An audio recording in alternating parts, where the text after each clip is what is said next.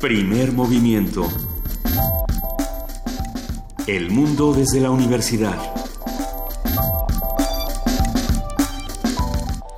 Muy buenos días, son las 7 de la mañana con 5 minutos, es jueves 27 de octubre y el equipo de primer movimiento los saluda esta mañana. Querido Benito Taibo, muy buenos días. Carro completo como en las elecciones en Tamazunchale. Como en las elecciones ya casi siempre. Nos volvemos a encontrar, queridos amigos. Sí, y ya puedes hablar, lo cual nos da mucho gusto, querida Luisa Iglesias. Ya puedo hablar, eh, espero, eh, si, de pronto escuchan que... Que ya no. Que se apodera de mí, ¿qué será? Un, un ente rasposo, cuídenlo.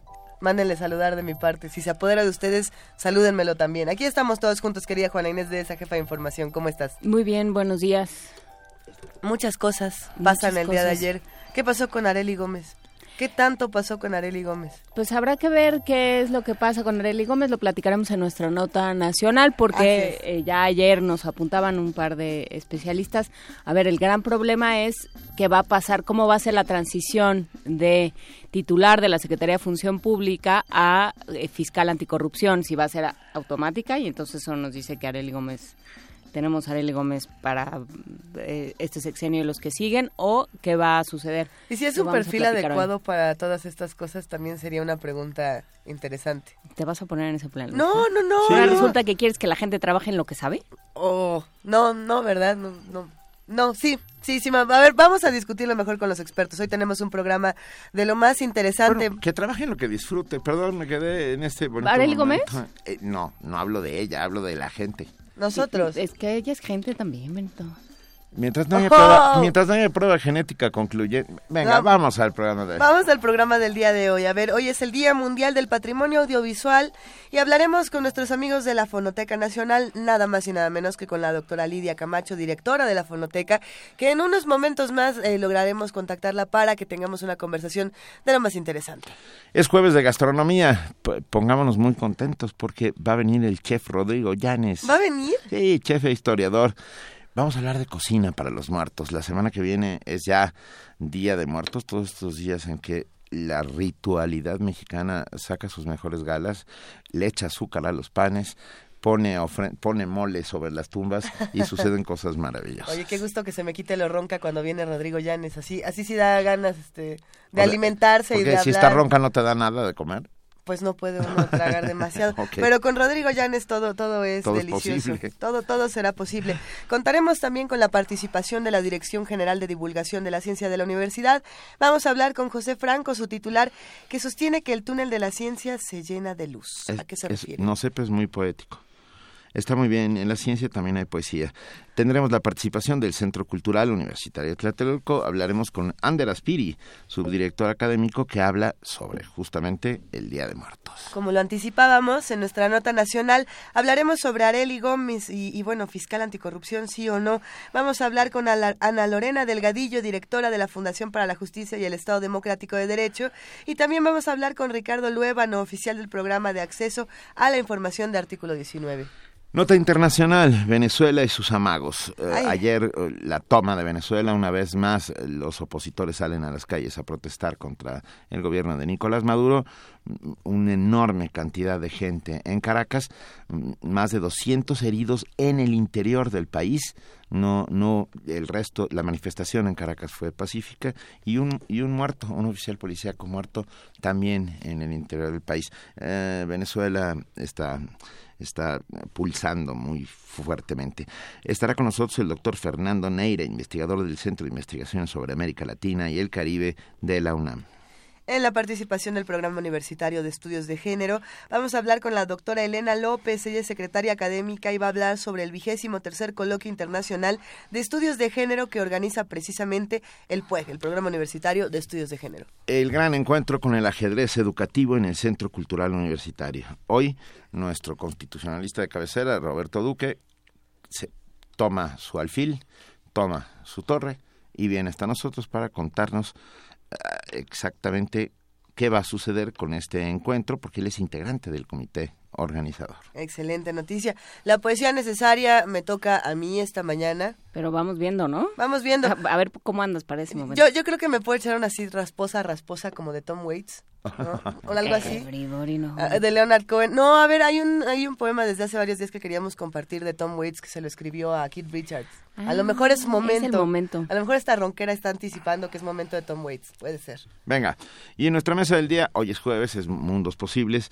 El Consejo de Seguridad de la ONU discute Medio Oriente a lo mejor ya era la oportunidad. Un, sí, no es mala idea. o sea, ¿y, qué y, qué tal si hablamos de Medio Oriente? matar de ellos, dijeron. ¿Qué dice Gana? Y Gana vota a favor. Venga, una conversación con el doctor Alberto Betancourt, doctor en Historia. Perdón, eh, hablando de todo esto y del Consejo de Seguridad, ayer el ayer se votó el embargo a Cuba en, en, en, la ONU. Y que se abstiene Estados Unidos. Israel, que son los dos países que votaron toda la vida, desde hace 40 años, a favor del embargo y esta vez se abstienen. Y abstenerse de su propia ley es algo que es... Eh, pues por lo menos exótico, ¿no? A, mí me parece un gesto que puede ser positivo en algún momento o negativo en otra hora que de discutir. a mí me interesa. No, es un gesto positivo. no puede, no, no puede votar a favor de un embargo que él, o sea, a favor de quitar el embargo que él propone, pero tampoco puede votar negativamente. Es un Algún día tenemos, que hablar sobre el tema. Pero bueno, el resto de los ciento y pico votantes votaron a favor. Va, y estará, eh, doctor, estará doctor Alberto Bentancur, doctor en Historia, profesor de la Facultad de Filosofía y Letras de la UNAM y coordinador del Observatorio del G20 de la misma facultad. Y con eso nosotros les anunciamos que vamos a estar aquí de 7 a 10 de la mañana, aunque creo que falta algo, ¿verdad? Claro, estará con nosotros el doctor Luis de la Barrera Solórzano, que nos hablará sobre el índice 2016 del World Justice Project. Ah, bueno, pues con eso, ahora sí, anunciando a Luis de la Barrera, nos vamos a nuestra nota de, para arrancar el día de hoy. Quédense con nosotros de 7 a 10 de la mañana. A ver, ¿anemia? ¿Anemia y embarazo? Ok. La anemia es un padecimiento que afecta a 17.9% de las embarazadas en México. Hay que tener mucho cuidado y poner muchísima atención. Los detalles los tiene nuestra compañera Cristina Godínez. El hierro es esencial para la producción de hemoglobina, proteína que se encuentra en los glóbulos rojos y que lleva el oxígeno a las células. La falta de este mineral provoca anemia, padecimiento que en México afecta 17.9% de las embarazadas, de acuerdo al Instituto Nacional de Perinatología. Esta condición se presenta cuando disminuyen los glóbulos rojos de la sangre y sus síntomas se consideran como propios de la gestación. Escuchemos al doctor Luis Manuel Estrada Guerrero, de la Facultad de Estudios Superiores Iztacala. Lo que sucede particularmente en la embarazada es que el volumen de líquido circulante en sus arterias y aumenta casi al doble de lo que tenía previamente y entonces esto hace que la sangre, llamémoslo en término coloquial, se diluya y esto se represente como una anemia. Y esto se va a manifestar habitualmente por cansancio, eh, dificultad para respirar cuando ya es muy profunda o en ocasiones taquicardia. En el embarazo aumenta la cantidad de líquido en la sangre y se produce un fenómeno de hemodilución. Por ello es indispensable que la mujer acuda con un ginecólogo, asegura el doctor Estrada Guerrero. Tendrá que hacer algunos análisis, primero para comprobar el embarazo, ya sea a través de un examen de orina, de sangre y al mismo tiempo deberá de tomar algunos otros análisis que son muy importantes en el caso de que la mujer esté embarazada, como es una biometría hemática, donde naturalmente veremos de inmediato reflejada esa disminución de hemoglobina o de glóbulos rojos en la sangre y repetir esos estudios al tercer mes. Eso es muy importante porque es cuando realmente comienza a manifestarse esa disminución de hemoglobina. Los especialistas recomiendan a las embarazadas hacerse chequeos médicos de manera periódica, así como consumir alimentos ricos en hierro, vitaminas y ácido fólico. Para Radio UNAM, Cristina Godínez. Primer movimiento. Clásicamente... Universitario. Son las 7 de la mañana con 14 minutos y es momento de que escuchemos nuestra canción para niños. A ver, eh, ya nos están escribiendo, pero mándenos, mándenos recomendaciones de qué quieren hablar, de qué quieren discutir. Ya por ahí se despertaron eh, Rosario Martínez, Paco Barajas, un abrazo, uh, Martelena Valencia, Gustavo Martín que dice que transformé mi voz interior para empatar con las fechas. ¿A qué se refiere? A la claro, de muertos. ¿A qué se refiere? No, pero así es bueno. No, tu voz Lo voy a tomar como un cumplido Bueno, tu voz interior sí, la exterior no. la, canción para niños. Espera, espera, porque Paco Barajas puso un, un hashtag que me gusta. ¿Qué dijo Paco? Paco Barajas pone que trabaje en lo que disfrute. Ese es el hashtag del día de hoy. Nos gusta. sí, no, no, no estoy tan segura por el contexto, porque estábamos hablando de Areli Gómez. Pero no, hablamos de todos. Yo trabajo si en lo le ponemos una miscelánea. ¿No le gustará atender un Oxxo? Pero una miscelánea fiscal. A mí sí me gustaría una, pero de la otra. De las otras, sí. Pero en fin, eh, ya, que, ya que fue tal éxito ayer Javier Cervantes con Cricri, repetimos con la marcha de las canicas, lo que es muy sorprendente, Javier, Camarena, ¿por qué dije Javier Cervantes? es que entre, entre el nuevo procurador, me está volviendo loca. Y el Quijote y estas cosas. Y, así.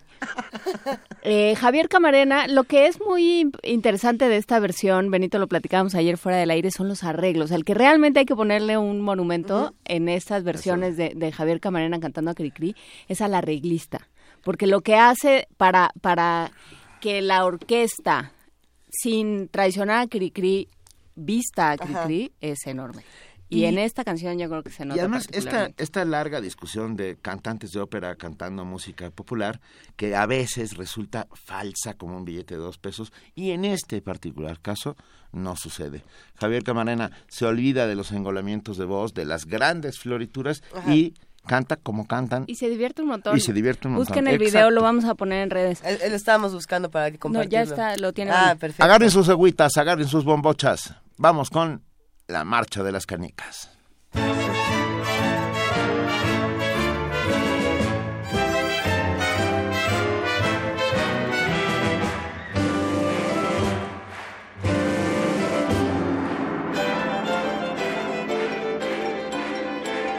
Desde el desván, rodando van bajando las canicas, brincando escalón por escalón, sin ton saltando libres y locas. Allá se van, sin nadie que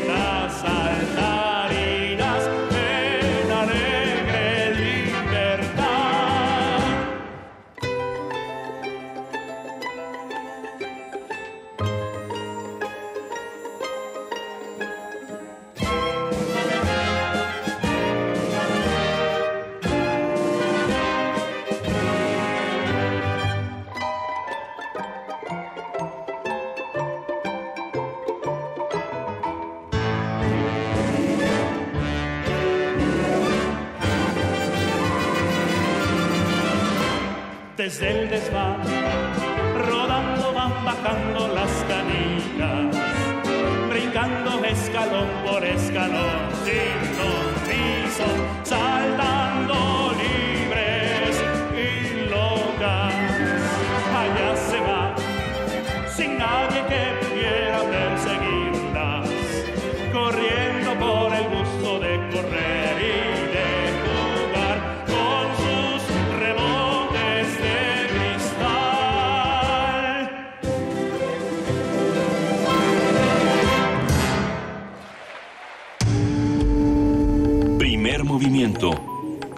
Clásicamente... Diverso. Jueves gastronómico. 7 de la mañana con 19 minutos. Ustedes saben que se está acercando nuestro jueves gastronómico vertiginosamente y eso nos encanta. En muchos países se llevan a cabo celebraciones especiales para recordar y conmemorar a los seres queridos que ya fallecieron. En México se dedican los días 1 y 2 de noviembre para esta ceremonia. El Día de Muertos se caracteriza porque las familias preparan una comida especial a manera de ofrenda. En este homenaje gastronómico se incluyen platillos que eran del agrado del difunto, pero por lo general prevalecen las conocidas calaveritas que pueden ser de azúcar, chocolate o amaranto y últimamente he visto de muchos otros materiales de lo más exóticos. ¿Comestibles? Sí, no, sí, no, de, de todo un poco hay. La tradición de estos dulces tiene su origen en las culturas prehispánicas, que mostraban altares con las cabezas de las personas sacrificadas a los dioses. Eso se llama un zompantli. Pero eh, no eran comestibles, por supuesto, porque eran, eran, cabezas de verdad en la mayor parte de los casos. Con la llegada de los españoles y al prohibirse este tipo de acciones, los elementos de las ofrendas mortuorias fueron cambiando poco a poco. También es muy típico el pan de muerto, cuyo origen data de la época colonial cuando la gente lo realizaba a manera de aperitivo para recibir a los visitantes de la ofrenda familiar. En México se le agregaron las canillas, es decir, las tiras de masa con apariencia de hueso que están sobre el pan y que hacen alusión al a Mictlantecutli, el dios de la muerte. Hoy conversaremos sobre los alimentos de las ofrendas, de dónde viene la costumbre, qué suele ofrendarse y por qué, con Rodrigo Llanes, chef e historiador, propietario del restaurante El Holgorio, articulista de la revista Animal Gourmet, colaborador del programa universitario de alimentos PUAL y usufructuario de la, este espacio a cada, cada tanto y lo cual nos da muchísimo gusto. Querido Rodrigo. Bien, buenos días, muy contento de estar nuevamente. Te ves muy despierto. o sea, le haces? ¿cómo le haces? ¿Cómo le haces? Porque es panadero. Entonces estas son sus horas. En realidad eso es lo que pasa. Sí, caray. La verdad es que luego a las 10 de la noche ya estoy visco y casi muerto. nosotros también, pero así todo el día. A ver, ¿qué, por, qué, ¿por qué les dejamos comida a los muertos y qué les dejamos? Pues mira, esa es una pregunta muy interesante. Podríamos quizás citar el antecedente prehispánico de la, fue, la fiesta de Quecholi, que era una fiesta que se hacía justamente por estas épocas en lo que ahora es el mes de octubre y que entonces, como esta era una sociedad guerrera, la mexica, pues se ponían a hacer distintos dardos o saetas, ¿no? Con las que iban luego a la guerra, y hacían unas pequeñas que ataban en, grupos de cuatro y las ponían arriba de los sepulcros de los muertos con unos tamales. Y esto lo dejaban así toda una noche y eh, se iba a, a, pasar la noche en, este sepulcro eh, y luego se quemaba todo aquello. Entonces, eh, esta tradición que, por ejemplo, existe en México todavía de ir a los eh, cementerios a, pasar la, la, noche de los muertos y justamente prender las velas y llevar una serie de ofrendas, quizás tenga este antecedente prehispánico, ¿no? Obviamente los evangelizadores cuando se dieron cuenta de toda esta parafernalia y ritual tan complejo, pues trataron de irle mezclando ahí las cuestiones ya más cristianas o occidentales y coincide porque es una época del año en donde los días se hacen cada vez más cortos, pues algo que se llama normalmente como el oscurecimiento de la luz, ¿no? El momento en el cual de la parte luminosa y abundante de la Tierra pasamos a esta etapa de cada vez días más cortos y que la Tierra ya está exhausta y no nos va a dar más cosas. Sin embargo, en esta fecha es donde tienes realmente la mayor cantidad de ingredientes posibles, ¿no? Acabas de cosechar los elotes en septiembre, están las calabazas de Castilla grandotas y recién salidas de la milpa, están las cañas de azúcar que ya trajeron los españoles, pero están listas para entrar al trapiche para hacerse azúcar y entonces pues obviamente las puedes cortar y comértelas y chupar el jugo delicioso, están todas las frutas que te puedas saber imaginar, ¿no? O sea, si ahorita tú vas a la central de abastos ya te empiezas a encontrar que la naranja está en un precio razonable, ¿no? Eh, obviamente también hay limas, empieza a haber también mandarinas, eh, encuentras uvas, encuentras plátanos, cocos, etcétera, ¿no? Todas las frutas que hoy en día ya podemos considerar. cocos pocos, porque ayer, ayer hablábamos, de que se están extinguiendo, ¿eh? Ah, caray. Poco, poco, sí. bueno, los pocos que ahí se venden en la central de abasto. Puede ser. Pero digamos, es una época en la cual eh, la cosecha ya dio y tienes toda la abundancia de alimentos y por eso todos los altares de muertos tienen esta profusión y abundancia de tejocotes, que luego van a estar en el ponche y en mm. las piñatas de Navidad. Entonces, todos estos ingredientes, digamos, los tienes ahí. Además, como es muy abundante la cantidad de frutas que luego produce nuestro país por el clima en el que estamos, y era tan abundante la cantidad de azúcar que había en la Nueva España como sigue habiendo ahorita, pues entonces para que no se echara a perder le empezabas a, poner melaza a todo, ¿no? Entonces bañabas en melaza los higos, hasta las cactáceas, ¿no? Que ahora es el acitrón, este, los tejocotes, los limones, las naranjas. Sí, la fruta hasta que se vuelve postre, ¿no? Exactamente. Eso no funciona. bueno, va a servir luego para rellenar la rosca de reyes, pero digamos, eh, en esta época es cuando esa abundancia se transforma en esos productos. Ahora, es eh, padrísimo pensar que cuando ya te mueres, pues regresas algún día, ¿no?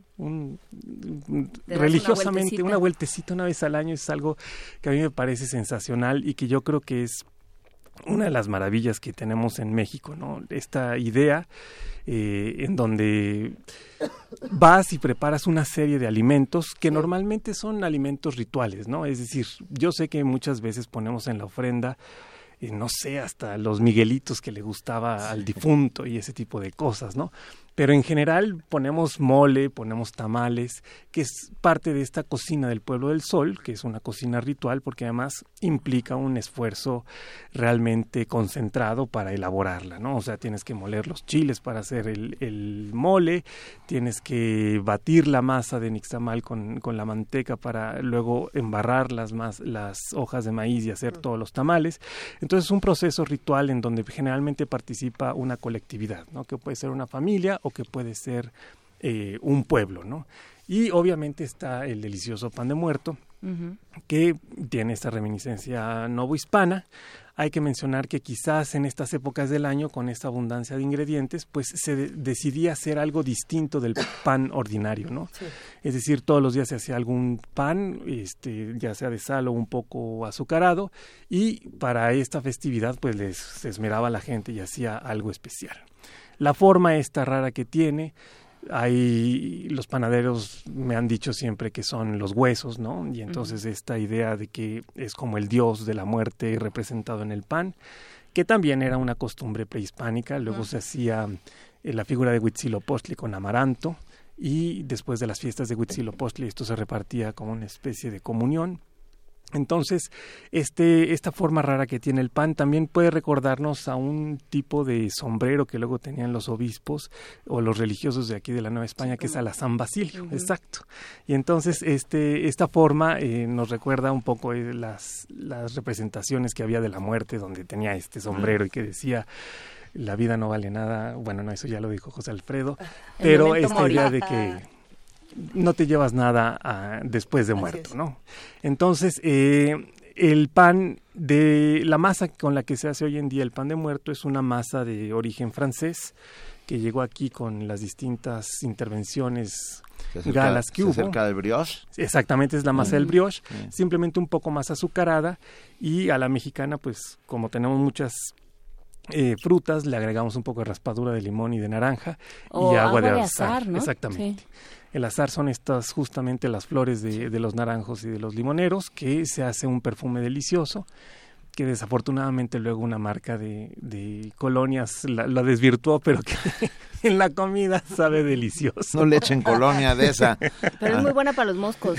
Como repelente de mosco y de cualquier cosa, es buenísima. Y para limpiar las tapas de, los coches. Hablando de colonias, hay alguna vez escuché que hay un vínculo entre el tipo de comida que se pone y el olor que los muertos seguían por el olor, por eso el cempasúchil, por eso eh, por eso estas cosas tan fragantes como el mole o los tamales.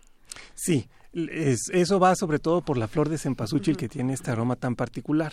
Y este aroma delicioso, pues se supone que es para agradar a los muertos, porque yo creo que un muerto, pues ya sin el cuerpo, se puede básicamente nutrir de, de aquello que inhala, ve y disfruta de, de regresar en su casa y decir, mira, aquí están las cosas que utilizaba cuando cuando aún vivía y aquí está mi familia, mira, ya no están tan tristes, ahí están más o menos simpáticos. Y mira, prepararon el mole, ay, aunque no le puedo dar una mordida aquí a la pata de, de guajolote, pues por lo menos el aroma de, del mole o del cempasúchil o de los tamales con este vapor delicioso. Por, eso dice, ¿no? Que, que al día siguiente de que pones la ofrenda, si la comida ya no huele a nada, es porque llegó, llegaron tus muertos a probarla, ¿no? Porque se, se, llevan la esencia.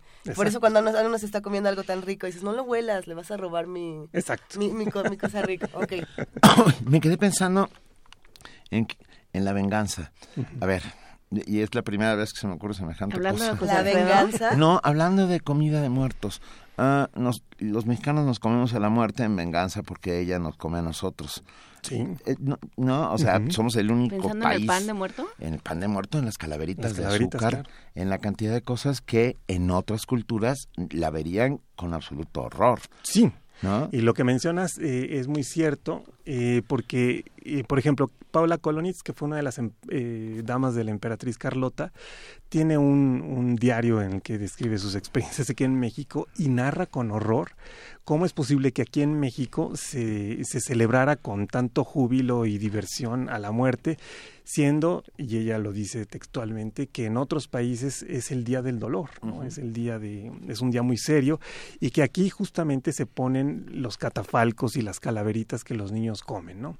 Hay una excepción, en el caso de Sicilia también tienen una cosa que le llaman osa per morti, que son una serie de dulces pequeños eh, que se ofrecen a los niños en estos días, ¿no? Y en Asturias hay huesos de santo, que son Uh, con almendra y, almendra y huevo hasta lo torturas hasta que se vuelve mazapán. un hueso de santo haces mazapán pero es mucho pero no es un mazapán porque es? es? es es una mezcla de almendra y huevo a, a niveles un camotito mm. capeado yo llamaba un amigo dulce, dulce, dulce, dulce, pero bueno, son esos huesos de santo que evocan a las reliquias, a las, a las reliquias, a los sí. huesos, al, al, brazo incorrupto de Santa Teresa y todas esas cosas que andaban por ahí. Sí, digo, lo que pasa es que además todos estos dulces se tuvieron que dar con el azúcar y esa este, se tuvo de manera general en las despensas de los europeos y de los americanos hasta la Nueva España, claro. ¿no? hasta después de la conquista. Cuando ya tienes la abundancia del producto, pues entonces ya te puede, te permites jugar y hacer cosas con ello, ¿no? Entonces, además, este sabor dulce a todo el mundo le gusta y rompes la calaverita y te la empiezas a masticar y demás. Pero eso de que te regalen una calaverita es con como Yorick. Con tu nombre. Con tu nombre. es como Yorick. Es como sí, tener claro. a Yorick y hablar con él. Es como claro. comerte a Yorick. Que no está mal. No, no, está mal, pero las tradiciones van mutando. A mí me parece que todas estas tradiciones que tenemos en el país eh, se van reconfigurando con muchas otras. Y hay, siempre escucho esta crítica tan dura que se le hace a, a, a nuestro vecino Estados Unidos sí. con, con, con Halloween. Halloween. Y, y como escu escucho una y otra vez a las personas decir, no festejen Halloween, solamente festejen Día de Muertos.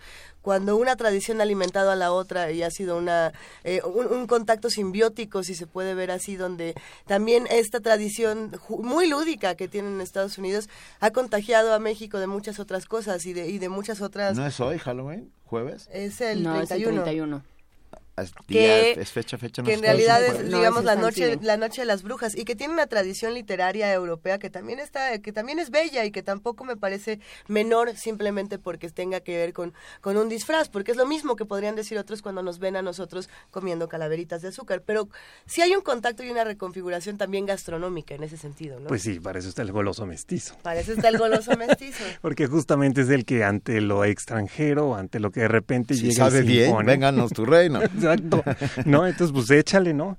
Este, ¿qué quieres? Este, pan de calabaza, eh, pay de calabaza, este, nos disfrazamos, disfrazamos de catrinas para salir a pedir la calaverita, la ¿no? Calaverita. O sea, este rollo de que pedir mi calaverita, pues Ajá. yo creo que tiene que ver también con esta tradición de pedir los dulces del Halloween y que de alguna manera ha permeado en, en México sin darnos cuenta y que ahí está y que a los niños pues los ves divertidos y felices de estar comiendo cuanto dulce se encuentra enfrente, ¿no?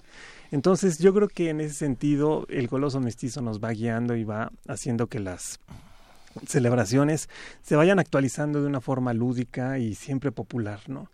Eh, luego ya te encuentras, por ejemplo, en los mercados, donde tradicionalmente ves las calaveritas de azúcar, esta especie de calaverita hecha de plástico para que cuando el niño salga a pedir la calaverita, ahí, eche el dulce, ¿no? O de repente ya ves las guadañas grandotas hechas de plástico también y los disfraces de Catrina y eh, ahí vas viendo cómo este goloso mestizo se va hibridando para decir, ok, pues tenemos nuestra tradición, viene lo, lo de afuera y jugamos con ello. A ver, pero a ver, pensando en ya ir cerrando esta conversación, por ejemplo, pan de muerto, ¿de dónde el pan de muerto? ¿O qué, cómo distingue uno un buen pan de muerto? ¿Cómo distingue un pan de muerto? Pues es el que te gusta. Lo que pasa es que ya el goloso mestizo es el que empieza a transformar las cosas, ¿no? Mm. Es decir, tú vas a un pueblo tradicional de México donde haya una panadería de esas que se lleva generaciones y que es un maestro panadero que tiene su horno de piedra y lo que vas a comer de pan de muerto es la masa del pan ordinario un poco más azucarada y cubierta con este azúcar para decorarla, ¿no? Generalmente el pan recién horneado no se le barniza arriba con huevo como muchas veces a otros panes dulces, sino que se deja sin nada para que lo puedas barnizar con un poco de manteca y luego echarle el azúcar y eso es lo que pega y entonces te queda como un pan eh, una rebanada de pan con manteca y azúcar. La receta ya eh, urbana y eh, afrancesada pues es la de la masa de brioche enriquecida y que entonces ya eso no lleva manteca sino lleva mantequilla. Y entonces, pues por muchos años las panaderías afrancesadas eh, hacían el mejor pan o el que le gustaba a la sociedad eh, afrancesada y del siglo XIX y pudiente, ¿no? Obviamente. Y ya hoy en día, pues este goloso mestizo, eh, vas a ciertas panaderías y está relleno de nata, ¿no? Es decir, de crema batida con un poco de azúcar y lo comes y eso parece como un rollo italiano de este pan. No, y te queda el paladar resbalosito, ¿eh? Bueno, ahí sí depende. Si la, si la crema está hecha con crema de vaca, no te queda resbalosito, sino te queda un sabor delicioso y la textura suave de la crema batida. Pero también ya he visto que le ponen chispas de chocolate, no. es eso, sí. lo, rellenan. Lo rellenan, rellenan la masa. Sí, obviamente, el primero es relleno de nata. Lo segundo es a la masa le echas chispas de chocolate. Entonces tú puedes decir, bueno. Ese yo no lo he visto. pruébalo. No solo lo veas, pruébalo y sabe rico. He visto que también lo, lo, rellenan de queso Filadelfia con un poco de mermelada de zarzamora. Sabe rico también. De dulce de leche, así tipo cajeta. En fin, ahí el goloso mestizo le empieza a echar el mucha Rellena, rellena, con lo que Pero el goloso mestizo se va a convertir en el mestizo diabético. Desafortunadamente así es, ¿no? O sea... Pero, eh, eso, eso también es relevante decirlo. Por pues eso este tipo de comidas, este tipo de comidas tienen fechas. No es que diario vayamos a comernos 20 panes de muerto. Tenemos una fecha en particular para disfrutar. Ahí viene adelantan Ese es el maldito punto. ¿Eh? Sí, porque el problema del goloso mestizo es que pues, es goloso. Entonces, de repente dice, ¿y por qué no en agosto vamos a comer un pan de muerto, ¿no? O sea, ve la cantidad de azúcar y lo que acabamos de mencionar, pues dices, se me antojó. Claro, la cocina ritual y de la, del pueblo del sol, pues tiene esas fechas específicas. Es como si te quieres comer un chile en nogada en febrero, pues dices, ok, sí, se puede hacer. Si no es agosto, no, sabe igual. Pero pues el chiste es que esté la granada fresca, etcétera, y que sea una época del año para que no haga daño. He ahí. Ahí, querido Rodrigo Llanes. Nosotros tenemos que cerrar esta conversación. Eh, no quisiéramos, porque nos gustaría quedarnos todo el día hablando de, pan de muerto y de las diferentes comidas y los diferentes experimentos que puede hacer el goloso mestizo. Pero por lo pronto, ¿qué va a pasar en el Holgorio ya para despedirnos, Rodrigo? ¿Qué, hacemos? ¿Cuándo nos vemos? Vas a pasar la noche, ¿cómo es? Night Before Christmas, ¿cómo se llama? Eh, el extraño mundo de Jack. El extraño mundo de Jack. Pues mira, este pronto vamos a tener un festival de vinos porque además lo vamos a organizar en Malinalco con una visita guiada ahí al convento ah. y vamos a Dios quiera presentar un par de libros que hablan sobre el tema y que estoy trabajando en ello. Entonces estoy concentradísimo en el asunto y ya les tendré noticias y les comento que ayer estuve en el CIDI ya viendo el, la, la, mitad de la entrega de la vajilla de Moctezuma. Ah. Afortunadamente, ya me entregaron uno de los dos platos. Bueno, más bien los, lo, lo, pude ver. Este, me dieron unos pequeños platitos que es donde vamos a ir sirviendo ya la comida para empezar a hacer pruebas y espero que hacia finales de noviembre ya tengamos la posibilidad de, de hacer las pruebas del menú para todos los que nos ayudaron a fondear. Qué maravilla. Rodrigo Llanes, muchas gracias. Nada más, te agradecen mucho, te saludan muchos amigos de los que hacen comunidad diariamente con nosotros Y Sara dice, eso de comerse el brazo incorrupto de Santa Teresa sí me parece de lo más horrendo. No, no es para comerse, es una representación ritual del brazo. Que ya, que ya nos tenemos que ir, nos dice los huesos de Santa. Gracias, queridísimo Rodrigo. Gracias, Rodrigo. Un abrazote. Nos vemos en el Holgorio. Claro que sí. Vale. Primer movimiento. Clásicamente... Incluyente. Estamos, tenemos en la línea y lo agradecemos inmensamente a la maestra Lidia Camacho, doctora Lidia Camacho, directora de la Fonoteca Nacional. Hola Lidia, ¿cómo estás? ¿Qué tal Benito? Muy buenos días, muy bien, gracias. Qué gusto hablar contigo, porque estamos celebrando el Día Mundial del Patrimonio Audiovisual, ¿así es? Así es, pues hoy es un gran día para todas aquellas instituciones que tenemos en nuestra custodia algún tipo de acervo sonoro y audiovisual, que es un llamado que hace la UNESCO a la concientización precisamente de la conservación y preservación de estos patrimonios, Benito. ¿Y cómo lo vamos a celebrar, Lidia? Mira, nosotros en la Fonoteca Nacional vamos a hacer tres actividades por un lado, hoy a las 7 de la noche arrancamos con una mesa redonda, los archivos sonoros y audiovisuales en el paisaje digital, sí. en donde desde pues eh, la, la particular perspectiva de cada uno de los especialistas se debatirá sobre las oportunidades que ofrecen hoy día las plataformas digitales para el acceso y divulgación de estos eh, invaluables legados que muchos de ellos están en peligro de extinción. Entonces, por un lado, tenemos a Ernesto Velázquez, director del Canal 22. Así es. Eh, nos acompañará Abdelaziz Asís, que es precisamente el creador del programa Memoria del Mundo de la UNESCO. Estará con nosotros también eh, Carmen Limón, subdirectora de Evaluación y Planeación de uno de nuestros principalísimos acervos de la Fonoteca Nacional, que es el de Radio UNAM, con el cual venimos trabajando desde hace un par de años en, eh, la, en, la, en la digitalización de este acervo y eh, yo estaré presentando justamente pues nuestras plataformas eh, que dan acceso a más de 93 mil horas digitalizadas del acervo con el cual hoy cuenta la Fonoteca Nacional. Entonces, esto es hoy a las 7 de la noche. Previo tenemos un microtaller de dos horas que me parece que es muy importante porque eso es para todo público que esté interesado en organizar y conservar sus archivos sonoros personales.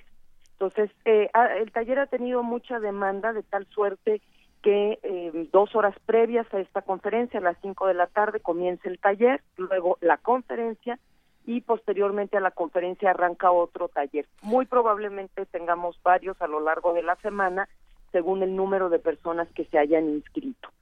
Y también la, a las personas que están interesadas pueden consultar ya nuestra página de internet, en donde hemos hecho una selección de los archivos que ha rescatado la Fonoteca Nacional. Creo que son archivos que son joyas, que gracias al trabajo profesional del equipo de la Fonoteca Nacional, que se encarga no solamente de catalogar, digitalizar, sino restaurar estos materiales, hoy día están al acceso para todos los mexicanos. Así que pues esta es nuestra manera de eh, hacer un llamado, un alto al Día Mundial del Patrimonio Audiovisual y de eh, aportar un granito de arena a la concientización de la importancia de estos patrimonios. Qué, qué maravilla. Yo que soy un no ocioso, pero me puse a contar si, si yo me pusiera un, unos audífonos en, en, los oídos y escuchara las 93 mil horas que tienen como acervo la Fonoteca Nacional, estaría 10 años escuchando 24 horas al día toda esta maravilla. Así, sin, sin, sin detenerse. ¿eh? ¿Qué cosa? ¿Qué cosa? Suena Suena fácil, pero bueno, es ahora sí que memoria memoria de nuestra, por lo menos memoria mexicana y memoria del mundo, sin lugar a dudas, Lidia. Sí, así es, Benito. La verdad es que ha sido un trabajo de ocho años, eh, porque la Fonoteca está a punto de cumplir ocho años y eh, gracias a este trabajo de rescate, de limpieza, registro, conservación y preservación, es que hoy día podemos poner al acceso de todos los mexicanos a través de la Red Nacional de Fonotecas este patrimonio que como dices tú, pues 93 mil horas suena pronto, pero una, una escucha ininterrumpida te llevaría entre 10 y 13 años, o sea que sí ya es, eh, ya es un patrimonio eh, rescatado y la verdad es que te, lo quiero comentar porque eh, es importante que el público sepa que una gran parte también de este de estos materiales digitalizados provienen de Radio UNAM, que es una de nuestras estaciones culturales pues más importantes en este país porque por sus micrófonos pues ha pasado la vida nacional, la vida cultural, eh, la vida eh, toda de nuestro país y tener la posibilidad de eh, tener acceso a, esto, a estos materiales, pues es, es algo muy importante. Sin lugar a dudas, la Fonoteca Nacional está en la calle de Francisco Sosa, número 383, esquina Salvador Novo, ahí en el barrio de Santa Catarina, en Coyoacán.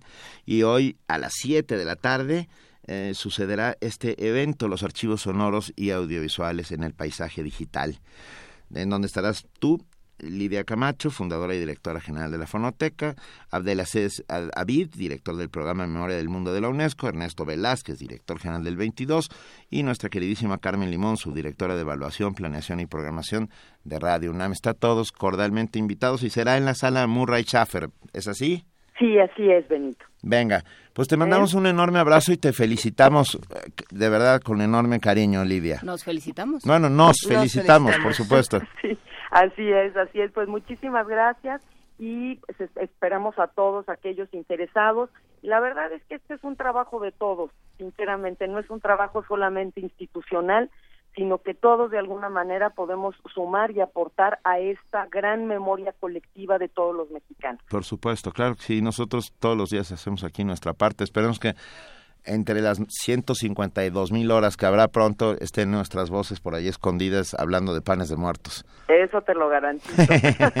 Un abrazo, Lidia. Gracias. Gracias, Benito. buenos días y bienvenidos a todos. Bye. Primer movimiento. Clásicamente... Incluyente. 7 de la mañana con 46 minutos y nosotros seguimos hablando de lo que está ocurriendo en nuestra universidad y de los diferentes espacios que esta atiende eh, con, propuestas de lo más interesantes. A ver, Pepe Franco de la Dirección General de Divulgación de la Ciencia, ¿estás ahí? Aquí estamos, Luisa, escuchando con mucha atención todo lo que dicen. Querido Pepe, ah, te queremos, te abrazamos. Eh, ¿Ya estás de vuelta aquí en, el DF, en, la ciudad? Ya estamos aquí en la Gran Tenochtitlán, efectivamente. Oye, tienes el, título de tu participación del día de hoy nos llamó mucho la atención y no, no sabíamos si, si, hacía referencia a un poema, a una reacción científica, a qué. A ver, ¿el túnel de la ciencia se llena de luz? Así es. Eh, pareciera poema, efectivamente. Y Perdón, estoy un poquitito ronco. Así estamos todos. Bienvenido al club. Hola, hola Benito, buen día. Pues sí, eh, a ver, lo primero que hay que decir es que este año el Museo de la Luz de la UNAM cumple 20 años de existencia. El Museo de la Luz es eh, un museo temático dedicado a la luz y es único en el mundo. Yo creo que es muy importante que todo el auditorio sepa que la UNAM tiene un museo temático dedicado a una cosa fundamental para la vida, que es la luz, y que no existe un museo similar en el mundo. El Museo de la Luz está ubicado en el centro histórico de la Ciudad de México, en el tercer patio de San Ildefonso, y como todo el mundo conoce San Ildefonso, este, pues muy pocos se asoman al tercer patio, que es donde está eh, el Museo de la Luz. Pero bueno, dentro de estas celebraciones, el Museo de la Luz está utilizando, acaba de inaugurar una exposición que va a tener conferencias y talleres en el túnel de la ciencia que está en el Metro La Raza. El túnel de la ciencia eh, se creó desde 1988 y ahí se han puesto temas muy variados sobre ciencias y los que más han llamado la atención son los que tienen que ver con el cosmos. Entonces ha habido y existe todavía eh, una, una cosa muy bonita ahí en el túnel de la ciencia para los millones de personas que pasan por el túnel de la ciencia en el metro de la raza. Hay un regalo maravilloso porque están ahí, por ejemplo, las constelaciones, o sea, la parte de astronomía ha estado presente. Y ahora el Museo de la Luz ha realizado una magnífica magnífica exposición que te digo va a ir acompañada de conferencias y de talleres que obviamente tiene que ver con la luz y se llama Más allá de la luz. Y presenta pues obviamente con materiales interactivos cuál es la relación que tiene pues no solamente el ser humano sino todos los seres vivos con la luz. La luz que nos llega del sol es la la energía que mantiene la vida en, en la Tierra. Todos nosotros estamos este, aquí disfrutando de un programa maravilloso de Radio UNAM que se llama Primer Movimiento gracias a que tenemos la luz del sol que no solamente mantiene la vida, sino también nos dota de energía. Toda la energía que está en los árboles, eh, y en los combustibles que llamamos fósiles, toda esa energía es energía que nos llegó del sol y está almacenada tanto en forma de madera como en forma de petróleo como en forma de gas natural. Entonces, la luz que nos llega del sol es fundamental, es lo que mantiene la vida. Pero no solamente eso, la luz la usamos para las telecomunicaciones y la luz la usamos para estudios médicos y los ciclos biológicos de los animales y de los seres humanos y de los insectos y de las plantas están regulados por el cambio de luz a oscuridad del día y la noche. Hay animales nocturnos, hay plantas que florecen en la noche, hay este, animales que se guían por la por la, la, luz de las estrellas, etcétera, etcétera. Entonces la luz tiene un impacto muy, muy importante en toda la vida. La luz la utilizamos para las telecomunicaciones, la usamos para la medicina, no solamente nuestro ojo, nuestro sistema óptico eh, eh, es un sistema que, que, que estudiamos con, con, por su comportamiento o por su reacción a la luz, sino que además todos los estudios del día de hoy eh, en donde se hacen imágenes de, de, los eh, de los diferentes órganos que tenemos en, en, nuestro cuerpo sin destrozar nuestro cuerpo.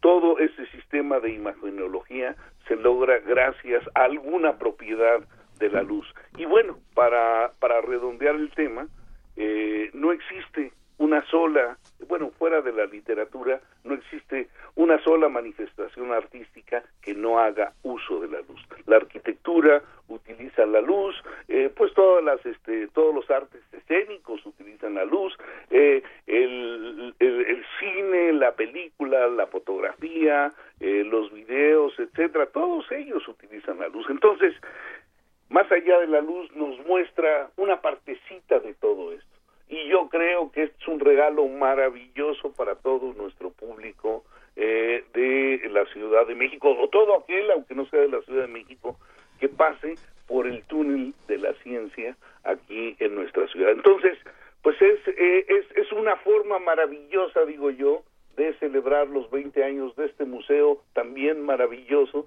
que tiene la UNAM en el centro histórico dedicado a la ciencia, a la tecnología y al arte.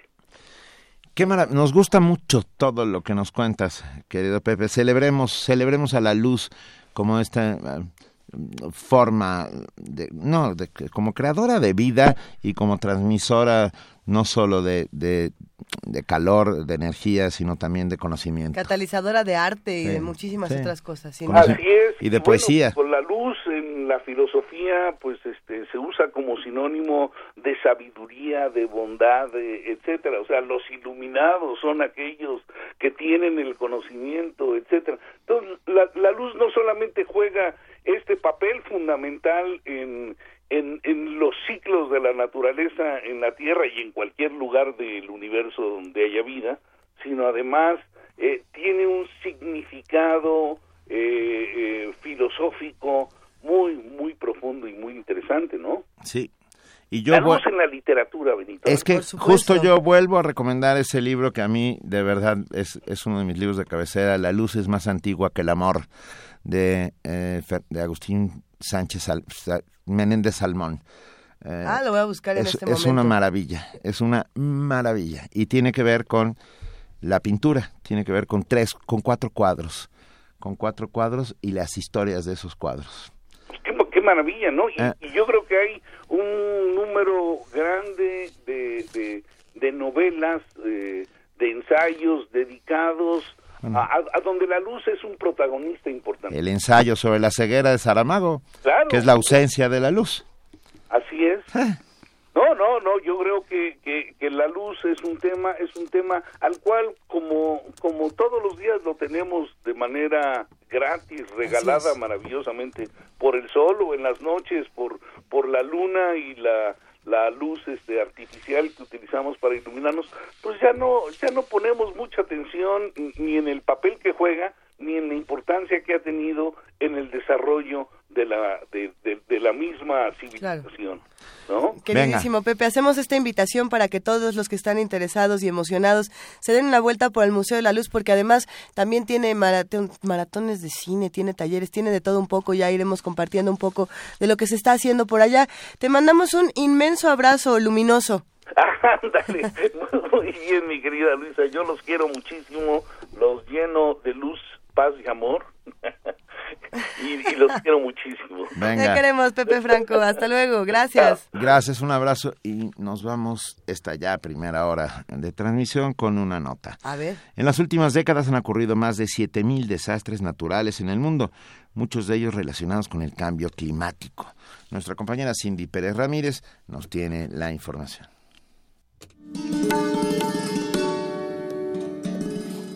Según los datos de la Oficina de la ONU para la Reducción del Riesgo de Desastres y el Centro de Investigación de la Epidemiología de los Desastres, 9 de cada 10 eventos naturales están relacionados con el cambio climático. Durante el sexto Congreso Nacional de Investigación en Cambio Climático, el instructor del Centro Nacional de Prevención de Desastres, Humberto González Arroyos, habló sobre la importancia de actuar frente a eventos naturales como las inundaciones recientes en Guerrero, Tabasco, Veracruz y Chalco. Y a veces esas medidas que tienden a ser poco populistas, que tienden a ser eh, incómodas en el ámbito gubernamental, pues por supuesto que fenómenos hidrometeorológicos podemos preverlos.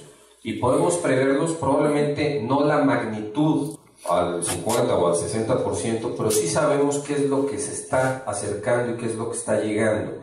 Y aquí el tema de la interacción entre científicos para cuestiones de alerta temprana, el tema de interacción en operadores del sistema de protección civil es una cuestión sumamente fundamental. El ex subsecretario de Protección Civil del Estado de Guerrero dijo que la protección civil ya es un tema primordial en la agenda de seguridad nacional. Si yo no sé y no tengo un sistema para manejar adecuadamente un desastre, ¿qué sucede en una población o qué sucede en un Estado? Falta de gobernabilidad, ataque al régimen democrático. ¿Y a qué nos lleva todo este efecto cambio climático nos lleva a migraciones medioambientales, que es un tema que, bueno, se tiene estudios desde los años 70, nos lleva a mayor violencia y nos lleva a mayor violencia, ¿por qué? Sencillamente, pues por un tema de tierras, nos lleva a mayor violencia por un tema de sequías. En el acto también participó con la conferencia magistral Cambio Climático y la Agenda de Desarrollo 2030 Antonio Molpeceres, coordinador residente del Sistema de Naciones Unidas en México, quien señaló que los objetivos del desarrollo del milenio se cumplieron. Sin embargo, persisten muchas problemáticas.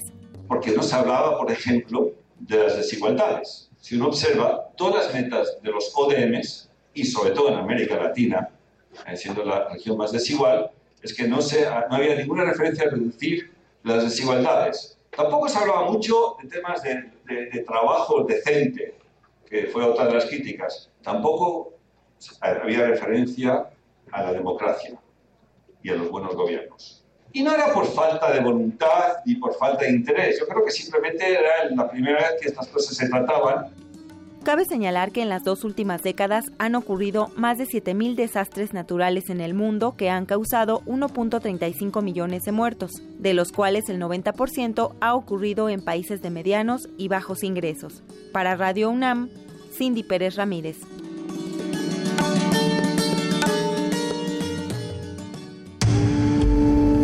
Primer movimiento. Clásicamente... Diverso. Son las 7 de la mañana con 58 minutos y queremos agradecer muchísimo a todos los que nos llaman y nos escriben, pero va de nuevo, a ver, estamos en el 55 36 43 39, en arroba P Movimiento y en diagonal Primer Movimiento UNAM y además de todo tenemos regalos y tenemos muchas cosas. Apunten otra vez ese teléfono. ¿Va de nuevo? Sí. 55 36 43 39. Y a los primeros cinco que llamen en, en los próximos segundos les tendremos un cinco cortesías dobles para este jueves 27 de octubre a las 19 horas y cinco para el sábado 29 de octubre a las 13 horas para ver eh, Sueños Invernales de la segunda temporada Música y Ecología en Aniversario bajo la batuta de Carlos Praceres en el Instituto Politécnico Nacional a través de su Dirección de Difusión y Fomento a la Cultura. Cinco pases para ver el jueves a las 19 horas, hoy a las 19 horas, y 5 para el sábado 29 a las 13 horas. Ustedes ya saben dónde, en el Auditorio Ingeniero Alejo Peralta, ahí en Zacatenco. Eh, los, llámenos. Eche esta invitación. Llame ya. al 55 36 43 39. Nosotros vamos a una pausa y regresamos aquí a Primer Movimiento. Primer Movimiento. Clásicamente Universitario.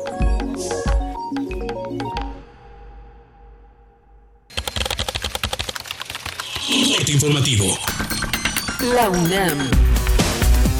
A partir de una iniciativa del Grupo de Cognición y Didáctica de la Ciencia del Centro de Ciencias Aplicadas y Desarrollo Tecnológico de la UNAM y la Dirección General de Educación Indígena de la SEP, publicó la colección Cuadernos de Ciencias, Tecnologías y Narrativas de las Culturas Indígenas y Migrantes, compuesta por cuatro volúmenes que funcionan como material adicional en las escuelas indígenas del país y entre grupos migrantes. En entrevista con Radio UNAM, el doctor César Astudillo, secretario de Atención a la Comunidad Universitaria de la UNAM, habló sobre el encuentro de ajedrez educativo, que incluye un gran cúmulo de actividades. El evento se desarrollará a partir de este jueves y hasta el próximo domingo, y se tiene prevista una conferencia con Gary Kasparov. Van a poder encontrar un conjunto de, de actividades en donde van a tener también van a poder seguir interiorizándose con el ajedrez, es decir, torneos, van a haber conferencias explicativas, porque eh, lo que estamos tratando con este gran encuentro con el ajedrez es tratar de advertir cuáles son todos aquellos beneficios que la práctica del ajedrez da en la formación de, de las personas a edades tempranas. Nacional. Los padres de los 43 normalistas desaparecidos de Ayotzinapa evalúan la posibilidad de reunirse con el nuevo Procurador General de la República, Raúl Cervantes. Vidulfo Rosales, abogado de los familiares de los estudiantes, recordó que el pasado 18 de agosto rompieron el diálogo con la PGR debido a que no había avances en la investigación contra el entonces titular de la Agencia de Investigación Criminal, Tomás Cerón de Lucio. Pues creo que cambia un poco la perspectiva, tendremos que evaluar ya este, la posición que tenían los padres de familia eh, creo que se va a hacer necesario un primer, un primer diálogo, pero sí definitivamente cambia eh, radicalmente la posición que este, originalmente vienen teniendo los padres de familia de, de no ir al diálogo hasta que se cumplan algunas condiciones que pusimos. El Instituto Nacional de Estadística y Geografía, INEGI, reveló que las corporaciones de seguridad pública son las que cometieron más actos de corrupción en 2015. El organismo informó que en 55.2% de los trámites que se realizaron hubo algún acto deshonesto. La Fiscalía General de Veracruz informó sobre la desaparición de al menos cuatro jóvenes en Soledad de Doblado y dos más levantados por sujetos armados en el puerto de la entidad. Flavino Ríos, gobernador interino, pidió a los familiares confiar en las acciones gubernamentales de búsqueda y localización. Una hija del general de la justicia militar, Luis García Arevalo, fue secuestrada mientras conducía por la autopista México-Querétaro. Autoridades informaron que la joven fue interceptada por una camioneta blanca. El padre Alejandro Solalinde y Andrés Manuel López Obrador, presidente nacional de Morena, acordaron crear un Consejo Ciudadano de Contraloría Social y Ética. El político tabasqueño aseguró que de ganar las elecciones presidenciales en 2018, ese consejo lo acompañaría en su gobierno. Economía y finanzas. José Antonio Meade aseguró que México está blindado con el paquete económico 2017 en caso de que Donald Trump gane las elecciones de Estados Unidos. En entrevista con el diario El Financiero, indicó que el paquete económico propuesto es suficiente para mantener la calificación crediticia de México. Es un paquete económico que nos va a ayudar a estabilizar nuestro nivel de deuda como porcentaje del PIB, a que vaya cayendo en el tiempo. Es el paquete económico, pensamos nosotros, necesario y también suficiente para mandar la señales de una economía robusta, fuerte, sólida y confiable. Internacional.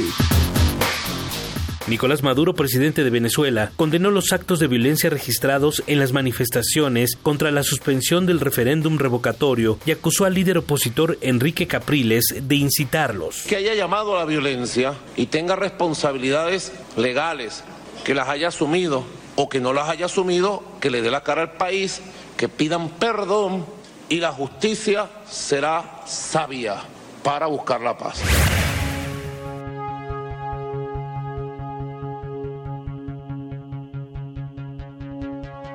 Un día como hoy.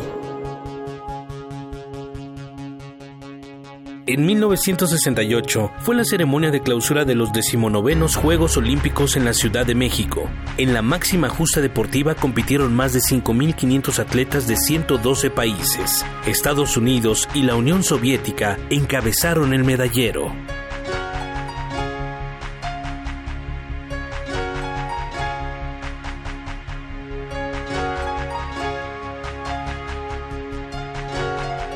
Hasta aquí el corte en una hora más información. Radio UNAM, clásicamente informativa. Cuando piensas en China, piensas en... Chop Suey, Dragones. Pekín, Galletas de la suerte. Arte. moda, tecnología. Modernidad. China no es como la pintan. Obras maestras del Museo Nacional de Arte de China. Descúbrelas en San Ildefonso. ¿Necesitas difundir tus proyectos? ¿No sabes cómo aprovechar la web? Inscríbete al curso Comunicación Estratégica en Redes Sociales, del 8 de noviembre al 20 de diciembre.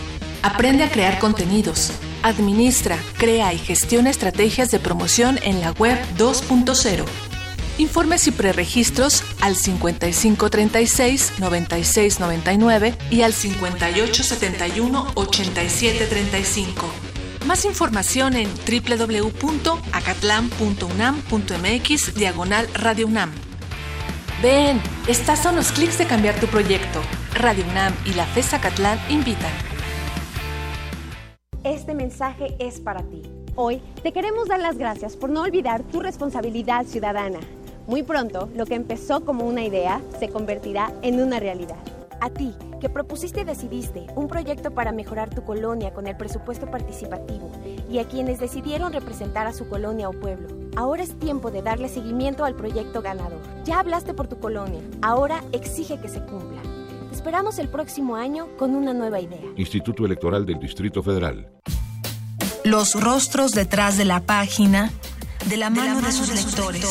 Conoce la visión que los artistas del boceto tienen acerca de los artistas del manuscrito en la exposición de Obras participantes en el cuarto concurso de retrato Autores UNAM, expuestas en el vestíbulo del Centro Cultural Universitario Tlatelolco. Del 28 de octubre al 27 de noviembre de 2016. La entrada es libre. Invitan la Coordinación de Difusión Cultural UNAM a través de la Dirección General de Publicaciones y Fomento Editorial y el Centro Cultural Universitario Tlatelolco. Abrir puertas. Perder el miedo. Abrazar lo nuevo. Aprender. Especializarte. Basta que quieras dar el paso. Atrévete con los cursos y diplomados que la UNAM tiene para ti. Ingresa a docencia.tic.unam.mx y lánzate a una nueva aventura que cambiará tu vida. Vive plenamente tu vida digital. Dirección General de Cómputo y de Tecnologías de Información y Comunicación, UNAM.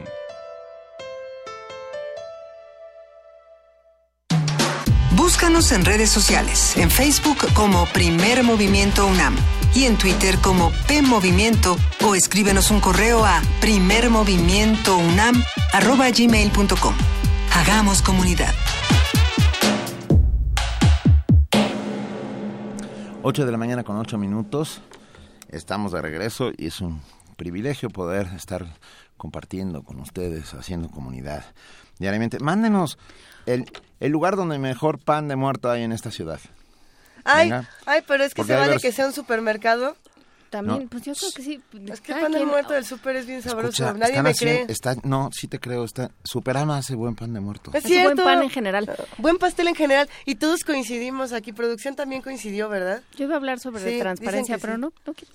Para, pero, hay otros lugares. mira, la transparencia pasa por el pan de muerto. La transparencia pasa por el pan de muerto y por la luz, las dos. Así, exacto. Vamos a hacer toda una apología, una alegoría a ver, amigos, bueno, es que la UNAM, la UNAM ya tiene un comité de transparencia encabezado por... Eso es importantísimo. Eso es importantísimo. Se discutió la semana pasada en el... Ah, en la sesión de consejo. Así es. esta semana? Ya que no sé. consejo universitario, sí. universitario fue a principio de esta semana. Bueno, se discutió y se aprobó la creación de un de un órgano de transparencia dentro de la universidad, que yo creo que no es una gran idea, hay que aplaudirlo.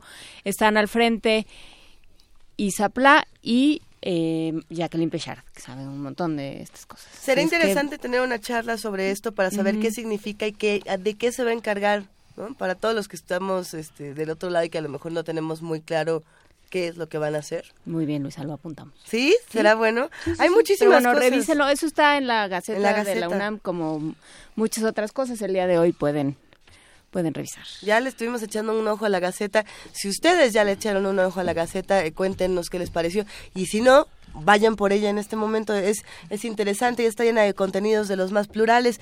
Eh, hablando de, transparencia, vamos a regalar de la manera más transparente los siguientes boletos. Sí. Transparente, fácil, dinámico, nada confuso, Vania Noche, nada confuso, lo prometemos. A ver, ¿qué tenemos por aquí?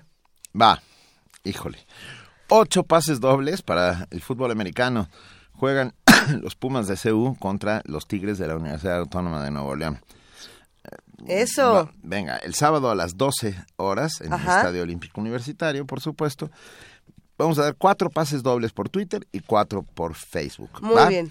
Todos vía bueno, cuatro por Twitter y cuatro por Facebook. Ajá. A en el muro. Todo lo que se necesita para todos es que pongan el hashtag PumasCU más su nombre completo. Y así para que los podamos encontrar. podamos dar. Tenemos todavía más boletos que vamos a ir regalando para todos ustedes. Eh, tenemos de la sala Nezahualcóyotl, ¿los podemos dar de una buena? Órale. De una buena, venga, van por Twitter. Porque luego dicen, por Twitter no da nada, pues sí damos por Twitter. Es que antes dábamos todo por Twitter, ahora estamos, tratando de campechanear. Exactamente. es una palabra tan mexicana. Campechanear. sí. Y es bonita. Es muy bonita. ¿Qué está regalando la sala Nesa? tenemos cinco pases dobles para ver a la OFUNAM eh, tercera temporada 2016, el programa número 3 en, por supuesto, nuestra sala, la sala en Esahualcoyotl. Este domingo 30 de octubre a las 12 horas tenemos cinco pases dobles, van por Twitter. Y lo único que tienen que hacer es poner quiero o Funam. ¿Está bien? Ya con, ya con eso se llevan estos boletos. Y quédense con nosotros porque a continuación vamos a seguir hablando de todo lo que está haciendo la universidad. Primer movimiento clásicamente incluyente. Hemos hablado del Día de Muertos, Benito Juana Inés, en, diferentes espacios y en diferentes disciplinas, como puede ser la gastronomía, como puede ser la literatura. Eh, a mí me parece bien eh, me, parece prudente hablar de un espacio donde el Día de Muertos se celebra de una manera distinta y que tiene además una importancia distinta al resto de la ciudad y es precisamente el Centro Cultural Universitario Tlatelolco. Ya se encuentra en la línea Ander Aspiri, él es subdirector académico. Ander, ¿cómo estás? Buenos días. Hola, muy buenos días, ¿cómo están? Muy bien, nosotros muy contentos de, tenerte esta mañana porque van a celebrar por todo lo alto en el Centro Cultural Universitario Tlatelolco. Pues sí, la verdad es que tenemos un programa bastante amplio que empezó ayer con, la inauguración de la ofrenda de muertos y en la que eh, tuvimos aproximadamente unas 600 personas viendo las danzas que eh, y la música y el desfile de muertos que organizamos ayer. O sea que estamos muy contentos con cómo está saliendo todo. Pero, pero seguirán. Ahora, ahora sí Seguiremos. que. Eh, cuéntanoslo todo, Ander, por favor. Claro que sí. Mira, eh, seguimos hoy con un concierto que yo recomiendo muchísimo, que es un concierto de, eh, de Todd Clauser. Eh, y su grupo, Todd Clauser es un músico eh, de origen estadounidense y es extraordinario. Yo la verdad es que recomiendo mucho que la gente vaya. Además va a haber sorpresas porque lo que está pidiendo todo es que la gente vaya con instrumentos que tenga en su casa, instrumentos que no necesiten amplifica, eh, amplificador como guitarras eléctricas, pero pueden llevar tambores, trompetas o que tengan Panderos. para subirse a las castañuelas, las claves. Exacto, o si no tienen para cantar y subirse a cantar con él. Entonces va a ser un concierto muy divertido, muy interactivo y yo la verdad es que creo que vale mucho la pena que vayan. No, bueno, es que además eh, tener la oportunidad de compartir el escenario con Todd Closer es, es genial eh, porque él es uno de los músicos más generosos quizá de su generación. ¿Cuándo, cómo y dónde? Pues mira, eso es hoy. eh, empieza el concierto a las a las 7 de la tarde Hoy a las 7 en el Centro Hoy a Cultural 7. Universidad de Tlatelolco.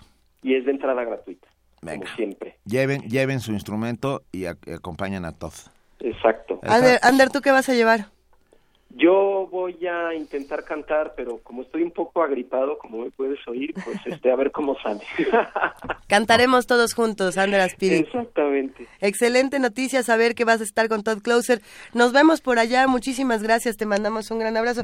Y sin embargo, tendremos muchas cosas que seguir charlando del Centro Cultural Universitario Tlatelolco en futuras ocasiones. Claro que sí, les recuerdo que aparte de hoy, mañana que tenemos a los folcloristas, el fin de semana tenemos teatro, cuentacuentos, todo tiene que ver con muertos, el domingo música. Entonces consulten nuestra cartelera porque está bien nutrido el programa. ¿En dónde la consultamos? En tlatelolco.unam.mx. Venga. Te mandamos un enorme abrazo, Ander. Y, y Igualmente. feliz Día de Muertos. Gracias igual. Venga. Hasta luego. Primer movimiento. Clásicamente... Universitario. Nota Nacional. El Senado de la República aprobó una nueva convocatoria y el procedimiento para nombrar al titular de la Fiscalía Especializada en materia de delitos relacionados con hechos de corrupción de la PGR. Los aspirantes a esta titularidad deberán cubrir los siguientes requisitos. Ser ciudadano mexicano por nacimiento, en pleno ejercicio de sus derechos políticos y civiles, tener 30 años cumplidos el día de la asignación y 5 años con título profesional en Derecho, expedido por una autoridad o institución legalmente facultada. Tras la candidatura de Areli Gómez como secretaria de la Función Pública que el presidente Enrique Peña Nieto hizo este martes, se espera todavía la ratificación por parte del Senado, con lo que aún no está claro si la figura de fiscal anticorrupción podría recaer en la extitular de la PGR. El elegido para este puesto deberá tener buena reputación y no haber sido condenado por ningún delito doloso, acreditar conocimientos y experiencias en materia de transparencia y rendición de cuentas y combate a la corrupción y no desempeñar ni haber desempeñado cargo de dirección nacional, estatal, distrital o municipal o en algún partido político, en algún partido político los seis años anteriores a su designación. Conversaremos al respecto esta mañana con Ana Lorena Delgadillo, directora de la Fundación para la Justicia y el Estado Democrático de Derecho. Eh, Ana, muy buenos días, ¿cómo estás? Hola, muy buenos días, muchas gracias por la invitación. Encantados de tenerte aquí. Y también está con nosotros Ricardo Luébano, oficial del programa de acceso a la información de Artículo 19. Ricardo, buen día. ¿Qué tal? Muy buenos días. Muchas gracias por la invitación. No, muchas gracias. A ver, Em- Empecemos con Ana Lorena Delgadillo. Ana, eh, ¿qué es lo que está pasando aquí? ¿Cómo se va a elegir eh, al fiscal anticorrupción? ¿O qué, qué podemos esperar en estos últimos, en estos próximos días con todos estos anuncios? Mira, primero que nada lo que nosotros nos gustaría llamar la atención es sobre lo que ya pasó en el Senado, sobre eh, el- la ratificación de Raúl Cervantes como procurador. Lo que nos parece a nosotros desde la sociedad civil, lo que vimos ayer en el Senado, lo que representa es un quiebre de los principios de, de un Estado democrático de derecho, que es sobre todo cuando hablamos del tema de la separación de poderes, ¿no? El presidente nombra a una persona en menos de 24 horas, la persona está ratificada por el Senado en una discusión, bueno, discusión por, por llamarle mucho, ¿no? En una comparecencia que duró una hora 15 minutos, donde no hubo ningún proceso ni de revisión, ni de auscultación, ni de, ni de examen para saber si al frente de la Procuraduría General de la República estábamos escogiendo a uno de los mejores abogados del país. Entonces, lo que nos muestra a nosotros es que no tenemos en, en México un sistema real de contrapesos que nos permita que el Senado, como esta, este, esta instancia, digamos, como revisor en el sentido que es quien ratifica, eh, realmente verifique si la persona que está designando el presidente, que dicho sea de paso, tampoco sabemos cómo lo hizo, ¿no? No tenemos ninguna idea cuál fue el proceso de selección que hizo presidencia para nombrar, para llevar una persona al Senado, y lo que nos muestra, pues, es que estamos viviendo en un estado simulado, ¿no? Donde en teoría parece que se cumplen con los procedimientos y formalidades, pero cuando lo que sucede en realidad es que las decisiones se están tomando por un grupo pequeño de poder, ¿no? Entonces lo que llamamos nosotros, pues es eh, una democracia mexicana que, que se ha pasado en un acto continuo de simulación, ¿no? nosotros hemos estado teniendo foros con el Senado, tuvimos un foro hace como tres semanas junto con el artículo 19, donde justamente estuvimos debatiendo este tema, el tema de los nombramientos. Lo habíamos debatido anteriormente cuando fue el nombramiento también el año pasado de ministros de la Corte, de la Suprema Corte de Justicia, diciendo así no, Senado, así no se pueden hacer los nombramientos y las rectificaciones. Tiene que haber un proceso transparente, tiene que haber una escultación, tenemos que escoger a los mejores abogados del país para estos cargos de alto, de alto, de alto nivel de responsabilidad y de alto contrapeso para lo que significa eh, frente a otros poderes. Entonces, ahí, a nosotros lo, que nos preocupa es que eh, esto está pasando eh, y que estamos haciendo, pareciera que figuras de cartón, ¿no? Sin un fondo, sin, sin, una, sin pensar realmente qué es lo que requiere el país. Hemos estado reuniéndonos nosotros ya desde ese tiempo, la semana pasada sacamos un desplegado junto con 200 personas que firmaron y cerca de 50 organizaciones de la sociedad civil, diciendo, eh, haciéndole una convocatoria al Senado, diciéndole, tenemos que frenar, no podemos eh, seguir ratificando cosas que no se han pensado de fondo para el país.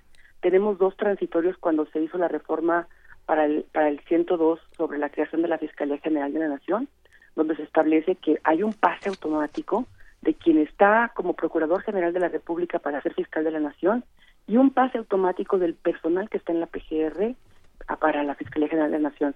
Y lo que decíamos en este comunicado es, no, no puede ser así, no puede haber pases automáticos. Si realmente queremos una transformación de la Fiscalía General de la Nación, primero tiene que haber un gran debate para saber realmente qué es lo que ha fallado y qué es lo que requiere el país frente a la situación que tenemos de impunidad y de violencia. Pero pues la respuesta que tuvimos al comunicado que sacamos, al testado que sacamos la semana pasada, fue esta ratificación hecha muy al vapor. O sea, sí, ahorita eh, sí corremos peligro, Ana Lorena y Ricardo, de, de, que haya un pase automático, de que estos funcionarios que están hoy pasen a la Fiscalía General y a la Fiscalía Anticorrupción. Ricardo Luevano. Ricardo Luevano. Sí, así es. Eh, y efectivamente, como dice Ana Lorena, eh, esto es una catafixia, es, es un enroque de los miedosos. Eh, la forma en la que están repartiéndose los espacios es una forma de protegerse. El proceso de designación a nivel internacional tiene una serie de instrumentos y de cláusulas muy claras sobre cómo medir la probidad de los perfiles, cómo medir la capacidad de estos perfiles, cómo considerar que no tienen una deuda con la sociedad. Hablar de un fiscal de la República, es hablar de una persona que está a favor del pueblo, es casi un ombudsman, es una persona que no está o no depende del Ejecutivo. Entonces, pensar en un sistema nacional de anticorrupción o un sistema nacional anticorrupción con estas características es, es iniciar con, con fallidos, eh, con fallidas tareas, con fallidas capacidades, con fallidos eh, posibles o algunas ideas eh, que realmente no tienen en este momento ya ningún impacto para la ciudadanía porque inicia sin ninguna capacidad de, atracción y de, de crear en realidad espacios ciudadanos o de participación dentro de un sistema que se supone que prioriza los pesos y contrapesos, ¿no? Y no estamos priorizando pesos y contrapesos.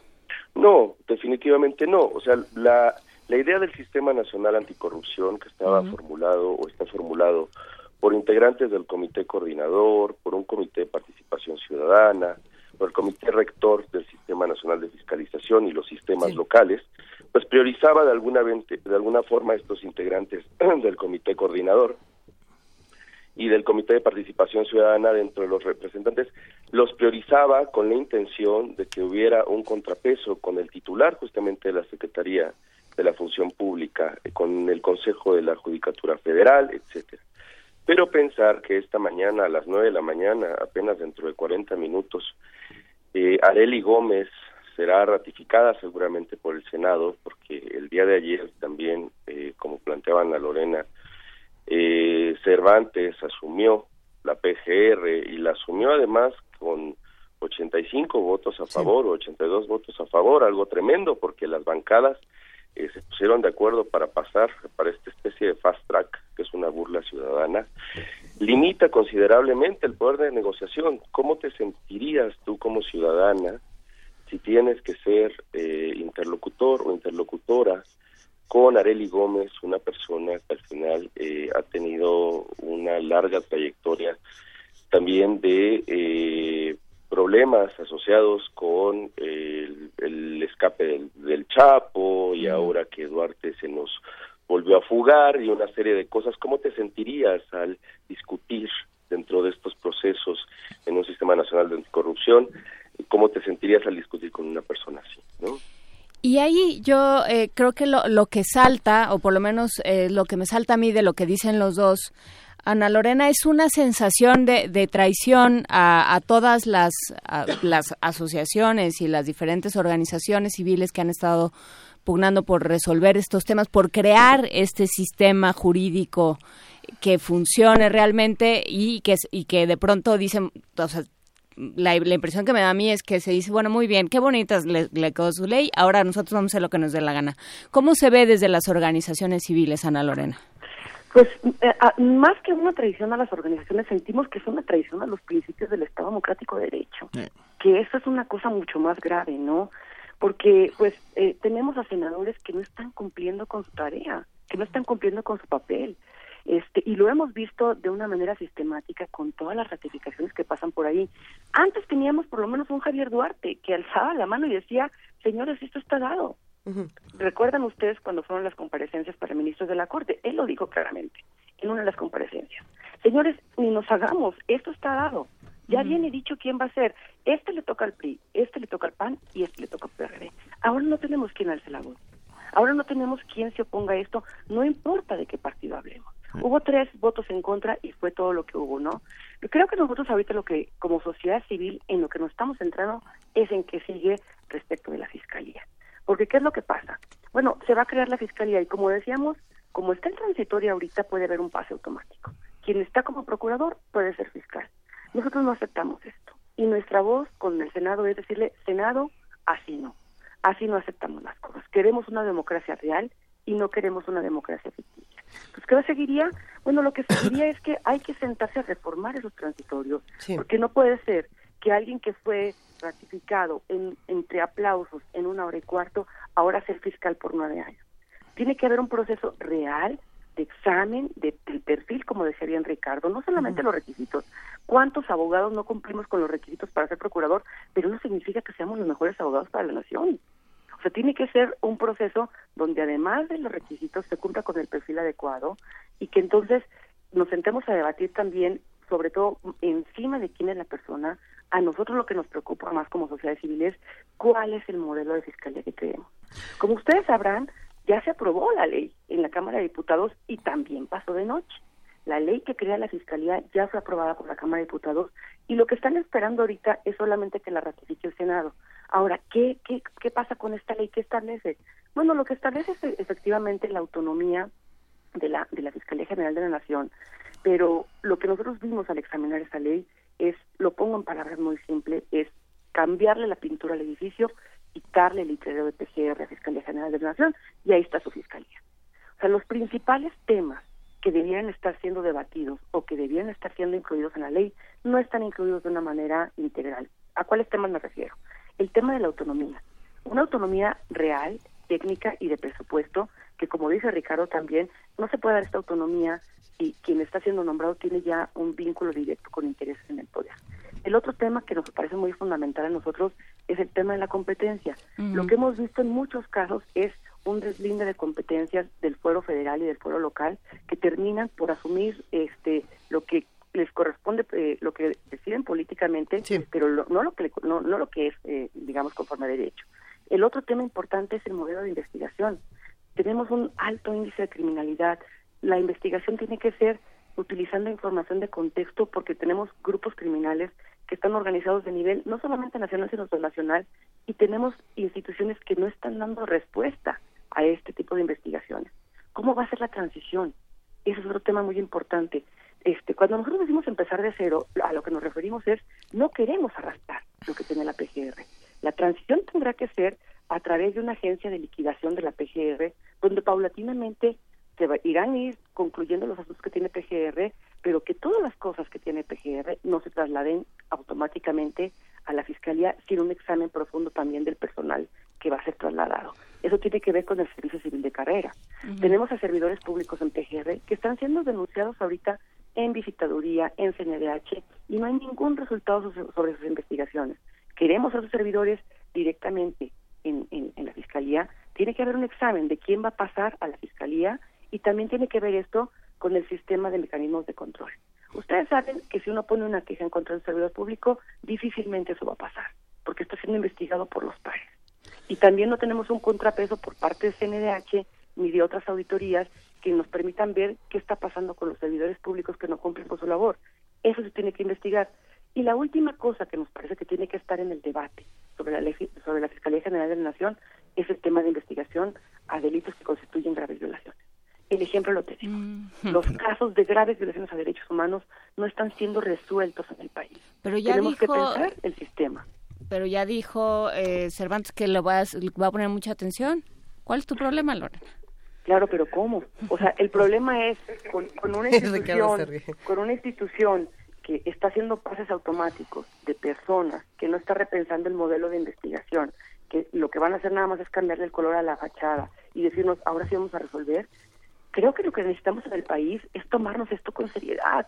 Es la procuración de la justicia, es la instancia federal de procuración de la justicia, que además hay que decirlo, después va a venir en cadena que los estados de la República van a copiar lo que se está haciendo acá. Si no nos lo tomamos con seriedad, vamos a tener más de lo mismo. Y tenemos lo que tenemos que hacer es un gran debate nacional alto, un freno y, empezar a, pensar qué modelo queremos. Y, a, mí, perdón, pero creo que una de las cosas que más me preocupan de todo esto es la transeccionalidad, o sea, el que sea transeccional, que, que, que vaya más. Es una suerte de patente de corso. Eh, y, es, y esa es la. A ver, el último escándalo de, Javier, de Duarte en, Veracruz era justamente la creación de este fiscal anticorrupción puesto a modo para que cuando él se fuera, de alguna otra manera, dejara arreglado todos sus asuntos. No sé qué opines al respecto. Ricardo. Sí, y además eh, me parece importante considerar que esto esto es similar a lo que sucedió en el 2000 con Fox, ¿no? Esta esta visión sobre la nueva democracia que iba a haber y sobre el paso eh, del priismo al panismo. O sea, generó una emoción, el Sistema Nacional Anticorrupción generó una emoción, generó la posibilidad de crear, porque además la idea central es crear una política nacional de combate a la corrupción, ¿no? O sea, la intención es que haya una articulación de normas e instituciones destinadas a combatir la corrupción. Y bueno, y sobre la base de un sistema de responsabilidades de los servidores públicos, evidentemente, hacia adentro y hacia afuera.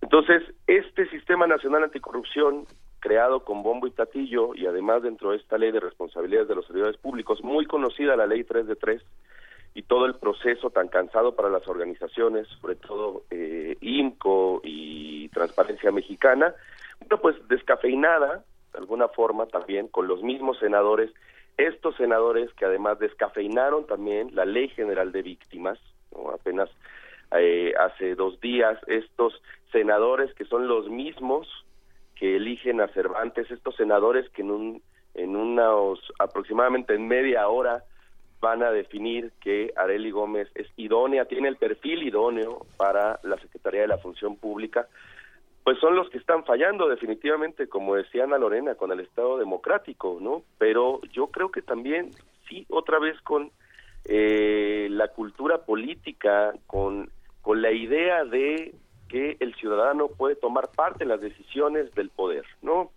Eh, al, final, los objetivos, uno de los objetivos más importantes dentro del organigrama del Sistema Nacional eh, Anticorrupción eran estos pesos y contrapesos entre las instituciones, ¿no? Y con especial énfasis en la participación ciudadana.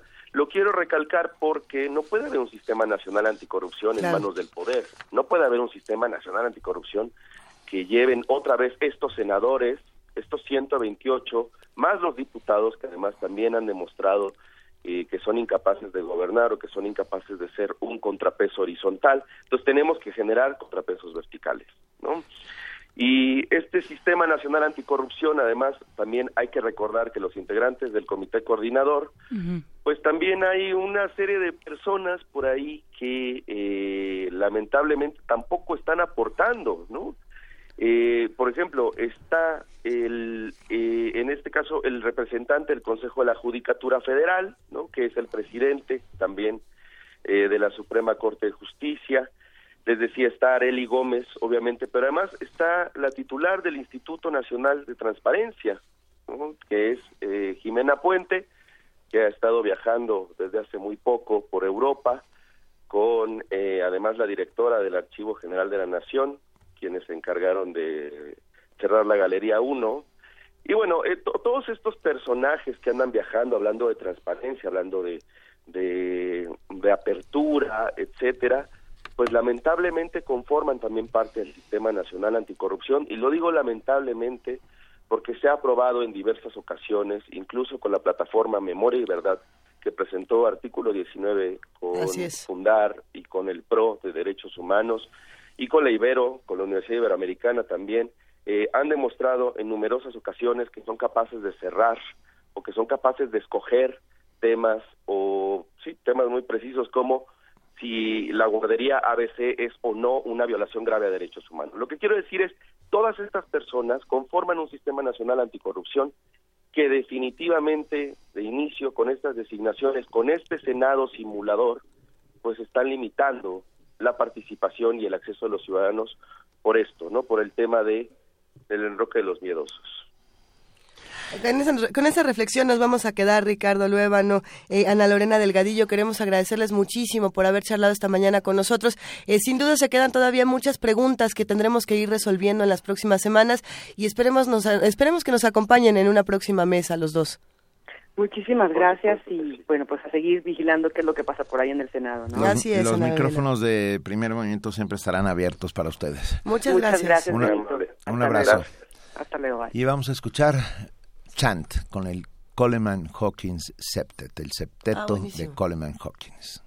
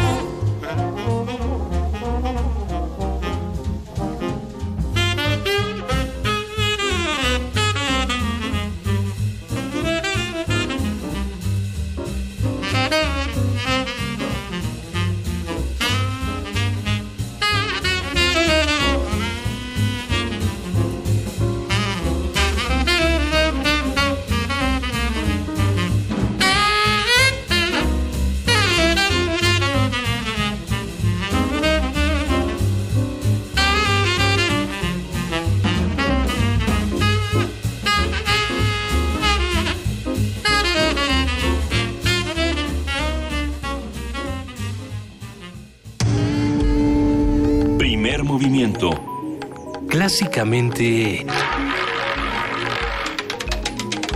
diverso. Nota Internacional.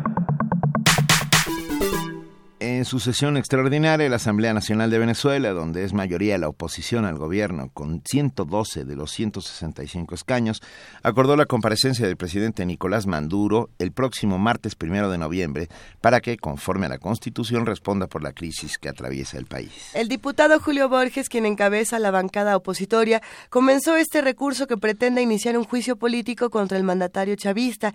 Si bien la legislación venezolana no contempla un mecanismo para la destitución del jefe de Estado, eh, similar al que tienen otros países sudamericanos, por ejemplo, eh, sí puede revocarse su autoridad por medio de un referendo.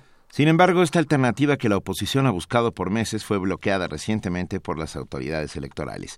La oposición, apelando al artículo 233 constitucional, pretende hacer uso de la facultad que tiene el Parlamento de acusar al presidente por abandono del cargo si presuntamente ha dejado de lado sus funciones propias, que implican garantizar un Estado de Derecho efectivo contra la corrupción, la pobreza y la violencia. De demostrarse este abandono, la destitución tendría que ser ratificada por el Tribunal Supremo de Justicia posibilidad remota cuando el organismo ha demostrado mantenerse afín al chavismo. No obstante, los opositores a Maduro cuentan con un apoyo creciente de la comunidad internacional, mientras el gobierno pierde aliados de varios países, como es el caso de Cuba. Y, bueno, es un, es un tema complejo. Eh, creo que para entender más de lo que está ocurriendo en Venezuela tenemos que, eh, no, tenemos que dejar un poco los lados y tratar de, situarnos desde el lado más imparcial. Pero vamos a, vamos a conversar todo esto esta mañana con el doctor Fernando Neira. Él es investigador. Eh, del Centro de Investigaciones sobre América Latina y el Caribe de la UNAM. Fernando, muy buenos días, ¿cómo estás? Muy buenos días, gracias por la invitación a tu programa. Como, como siempre es un gusto charlar, Fernando, y, y, en este caso, pues siendo un tema difícil, vamos a necesitar que nos ayudes a desentrañarlo poco a poco. Eh, desde el interior de Venezuela las cosas se leen de una manera y desde el exterior, desde donde estamos nosotros, se leen de otra, pero cuéntanos qué es lo que está ocurriendo.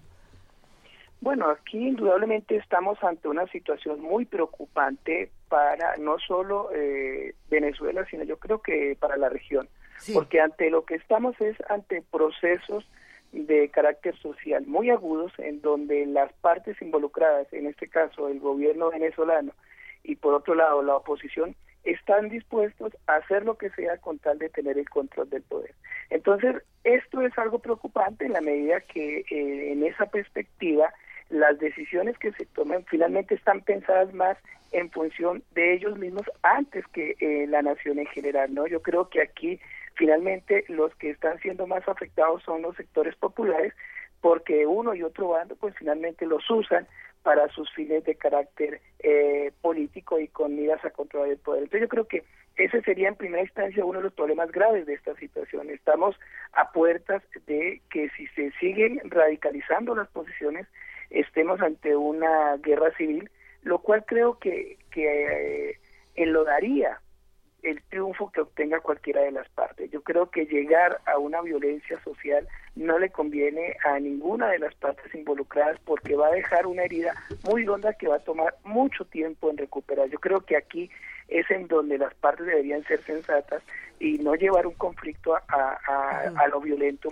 porque creo que sería lo, el peor escenario que podría tener el, un país como Venezuela que ya ha tenido que sufrir, digamos, un periodo bastante difícil en lo económico, y lo social y lo político. Dinos, doctor Fernando Neira, ¿hay una crisis de ingobernabilidad en este momento en Venezuela?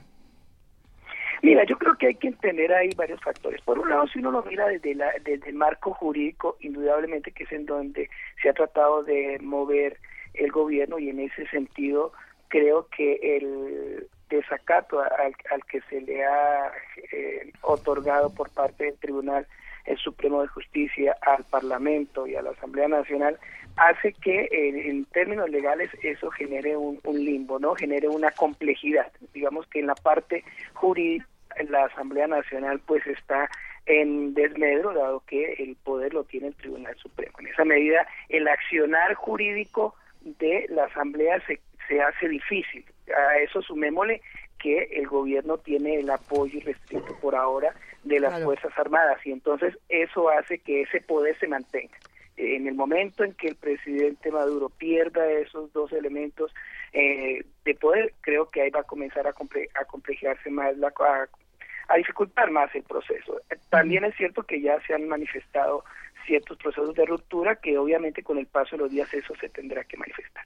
Por otra parte, aquí hay que eh, tener en cuenta que la estrategia de la Asamblea pues finalmente pasa por tratar de eh, romper esa fuerza política del presidente mediante el accionar en la calle, mediante el apoyo internacional y en esa medida, claro, eso genera una ingobernabilidad dado que estamos está generando un movimiento social muy fuerte y, un movimiento de sectores populares que se presta para confrontaciones, que se presta para eh, mayores dificultades de carácter político y económico. Entonces, eh, eh, la ingobernabilidad social en cierta medida eh, fomentada por la Asamblea Nacional está dada, ¿sí? en la medida en que no hay una tranquilidad social, obviamente el gobierno no puede eh, generar todas las acciones que quisiera en el campo político y económico. Y entonces eso preocupa más. Y por otro lado, también tenemos aquí una situación y es que la misma asamblea no no no es eh, homogénea. Hay hay una diversidad. Recordemos que hay cerca de 16 fuerzas actuando en lo que es la mesa de unidad democrática. Hay dos posiciones claramente marcadas, aquellas que van por el diálogo, otras que están más por las vías de hecho, y entonces también ese panorama de, poca unidad al, interior de la oposición hace más complejo todo el tema de discusión y esa negativa, eh, eh, por lo pronto, a, una mesa de diálogo eh, también pues hace más compleja la situación de la gobernabilidad. Y, y, en manos de quién, digamos, como, dicen las, las abuelas mexicanas, en manos de quién va a caber la prudencia. Bueno, es, ese es el punto, ¿no? Yo creo que, que mirando desde lejos, eh, la situación, uno lo que quisiera es que el gobierno tenga la capacidad, tenga la actitud y tenga la voluntad de mediar buscando eh, antes que cualquier cosa el diálogo con, con una fuerza opositora que tiene que tener en cuenta, que tiene que considerar en sus planes de gobierno, que no puede dejar a un lado porque está ahí, está todo un movimiento social eh, respaldándolo y en esa medida es el gobierno el que tiene la obligación de generar actos políticos de prudencia, de convivencia y de respeto a, los derechos humanos, tanto de la ciudadanía en general como de los actores políticos. Siempre el gobierno que tenga el, el poder o quien esté en el poder tiene la obligación de mantener la paz, la ecuanimidad y el respeto a los derechos humanos. ¿sí? Entonces, en esa medida, eh, sí le toca al gobierno presidente Maduro hacer respetar los derechos humanos de todos los actores involucrados en el conflicto y bueno, eso es lo que nosotros, digamos desde afuera, esperamos, eso es lo que espera también el apoyo internacional. Yo creo que toda la actitud que ha tomado los gobiernos de diferentes países es buscando que se dé una, una salida pacífica al conflicto, creo que ese este es un elemento que hay que considerar en el conflicto en Venezuela, que digamos hay un apoyo internacional, unos más a favor eh, hacia la Asamblea Nacional, otros más a favor del presidente Maduro, pero en general yo creo que hay un consenso de que las soluciones sean eh, en, en, el marco de un diálogo y de un respeto a los eh, actores participantes. Pero eso se ve viable porque tanto un lado como el otro han sido enormemente duros en su discurso. Ese es el problema. Lamentablemente, en, en, estas eh, confrontaciones de carácter político y social, eh, lo que tiende a generarse son cada vez posiciones más extremas. Y eso lo que va a llegar es a que en un momento dado se rompa esa eh, poca armonía existencia, existente y que se, no se vea otra alternativa que la confrontación armada o, o, la violencia. no Yo creo que que ese es el escenario que lamentablemente de, seguir las cosas como van eh, es lo que se, se busca, ¿no? Y yo creo que ahí están equivocadas tanto la parte que corresponde al gobierno por querer mantener a la fuerza el, el, poder y por otro lado la Asamblea Nacional que no mide los riesgos de una confrontación social no yo creo que aquí se olvida que de alguna manera pese al descontento que hay eh, hacia el gobierno de Maduro hay una parte importante que lo respalda. Incluso hace poco salió una encuesta que hizo la misma oposición en donde cinco de cada diez personas apoyan el gobierno con toda la insatisfacción que tengan. Entonces esto es preocupante porque estamos ante un país dividido que si tiene que ir a una confrontación, finalmente pues quien va a terminar perdiendo son estos sectores, ¿no? Y va a dejar una ingobernabilidad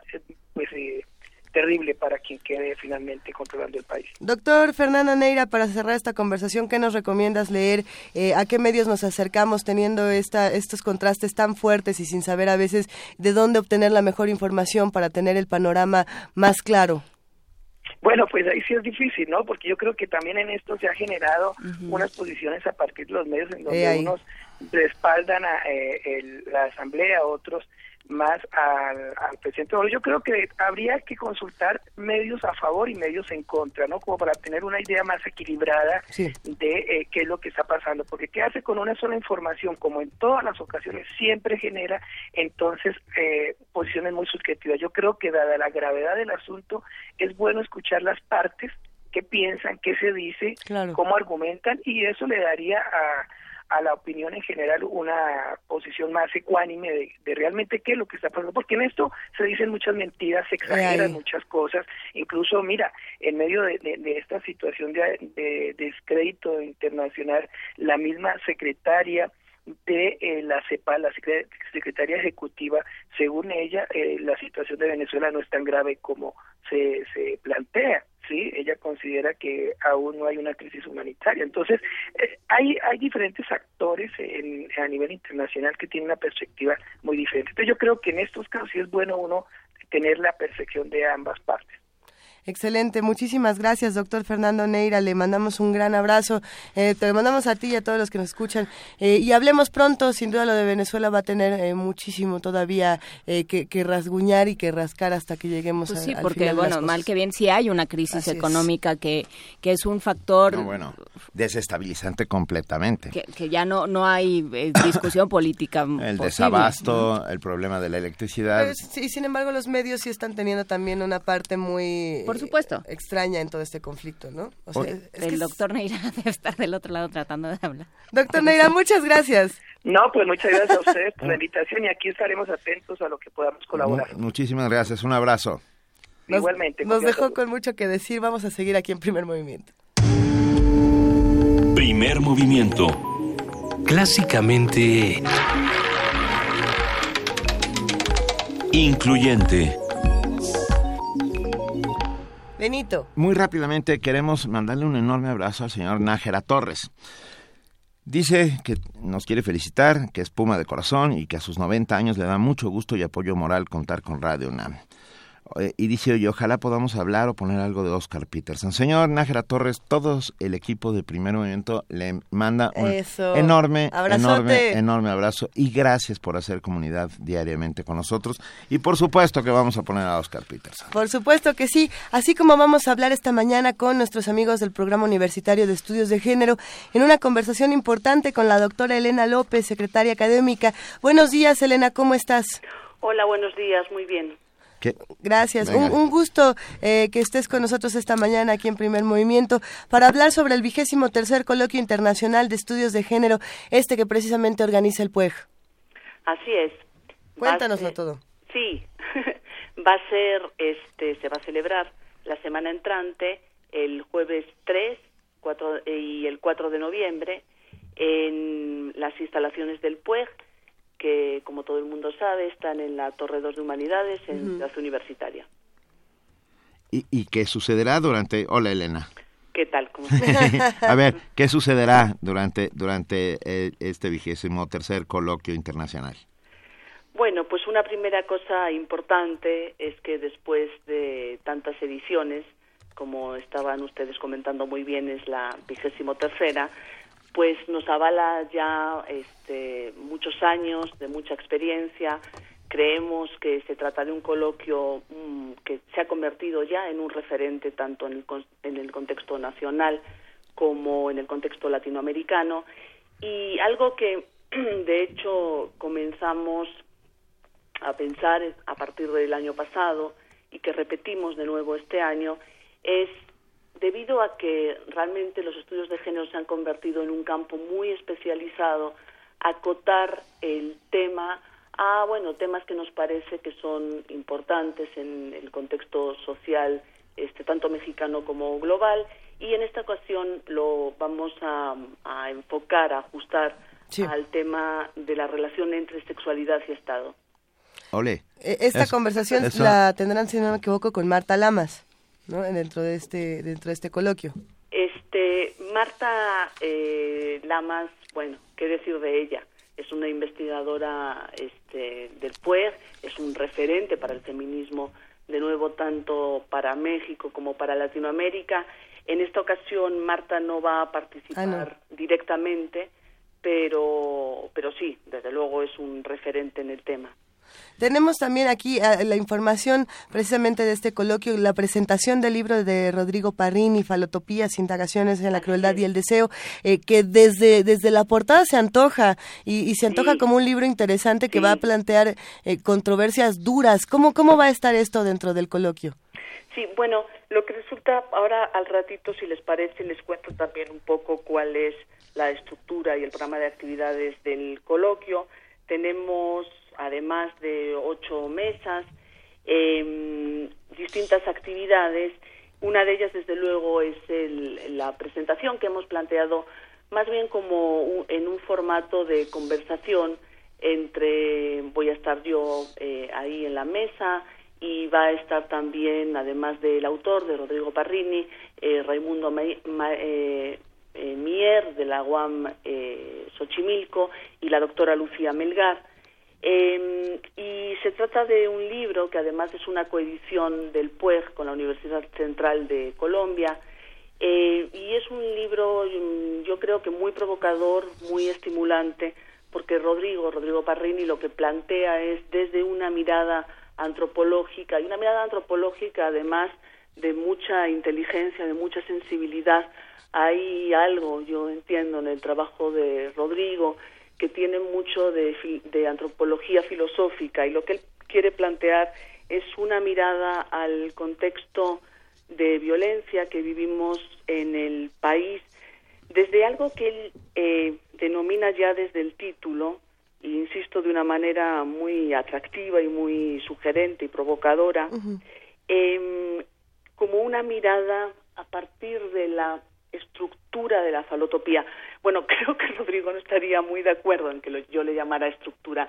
Quizás más que estructura, una especie como de metáfora, de tropo, de, figuración sobre em, algo que él entiende como la intervención de un cierto tipo de hipermasculinidades en el espacio público mexicano, ¿no?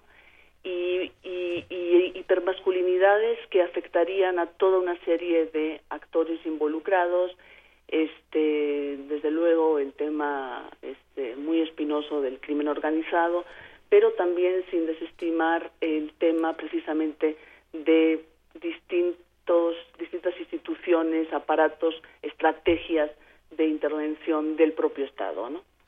¿Dónde podemos tener toda la Hola, perdón, ¿dónde podemos tener, Elena, toda la información sobre el coloquio? Sí, toda la información sobre el coloquio está en un micrositio este, muy atractivo, tanto desde el punto de la información este, que damos como desde el punto de vista de su eh, presentación visual, que al que pueden acceder si entran a nuestra página que es pueg.unam.mx. Apuntamos la página para tener más información y para consultar todo lo que está ocurriendo. Y yo no quiero saber si la entrada al coloquio es libre, hay que hay que inscribirse, qué hay que hacer. Sí, eso es importante, esperamos mucha asistencia precisamente porque es un tema y es un tema además de especial actualidad. Este, recordemos la, la marcha convocada por el Centro Nacional por la Familia el 24 de septiembre, entonces es, es un, un, tema muy candente y, y, y, perdona, ¿me preguntabas? ¿Cómo nos inscribimos o llegamos así? Claro, y como, espera, y como esperamos, no, como esperamos tanta asistencia, eh, eh, lo que les recomendamos muchísimo es que al entrar al micrositio del coloquio, por favor se registren en línea. Ah, ok. Nos registramos. Dejamos entonces nuestra página, la página del PUEG en redes sociales para que consulten mucha más información y estemos todos al pendiente de lo que está ocurriendo con este coloquio que, que tiene una, una edición más. Te queremos agradecer muchísimo, Elena, y te mandamos un gran abrazo a ti y a todos nuestros amigos del Programa Universitario de Estudios de Género. De acuerdo, muchas gracias. Gracias. Hasta luego. Hasta luego. Vámonos ahora a una nota, vamos a hablar eh, de lo siguiente, querido Benito. El profesor emérito Raúl Cervantes Ahumada fue objeto de un homenaje en la Facultad de Derecho de la UNAM. Y para darnos más detalles tenemos a nuestra compañera Virginia Sánchez.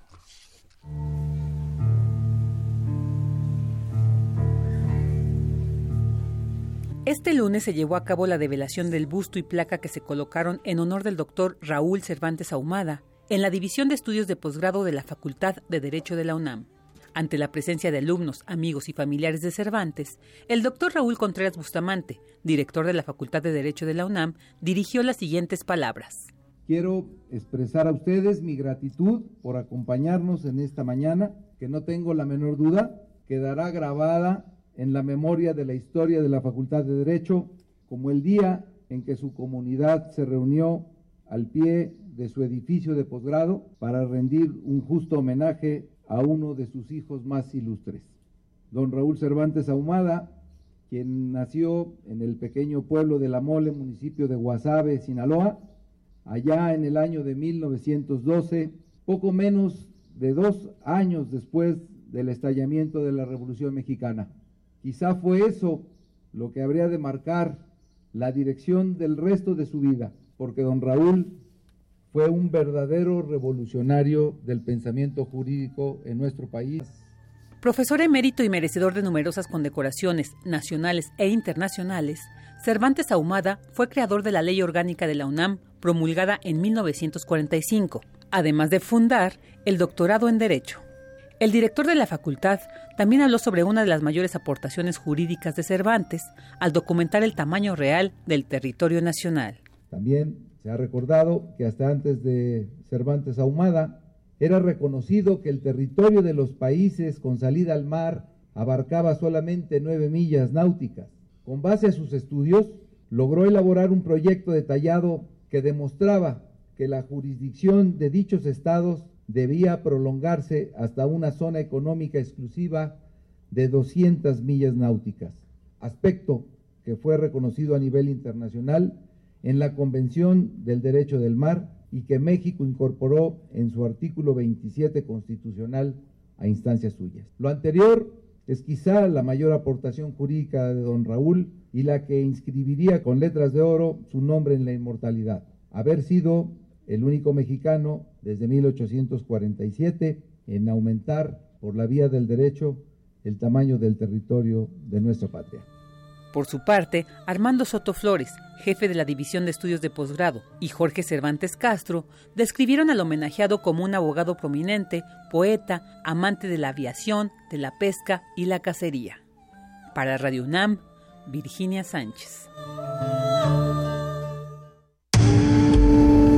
Primer movimiento. Clásicamente... Universitario.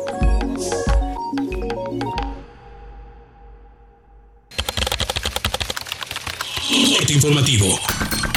La UNAM. El rector de la UNAM, Enrique Graue, recibió la visita de Eduard Malayán, embajador de la Federación de Rusia en México. Ante representantes de empresas e instituciones de los sectores público y privado, las facultades de estudios superiores Acatlán e Iztacala y la Fundación UNAM presentaron el catálogo de formación de talento humano UNAM, tu mejor inversión, en el que se ofertan 144 programas académicos dirigidos a fortalecer el sentido de pertenencia, calidad y productividad en el trabajo. Nacional.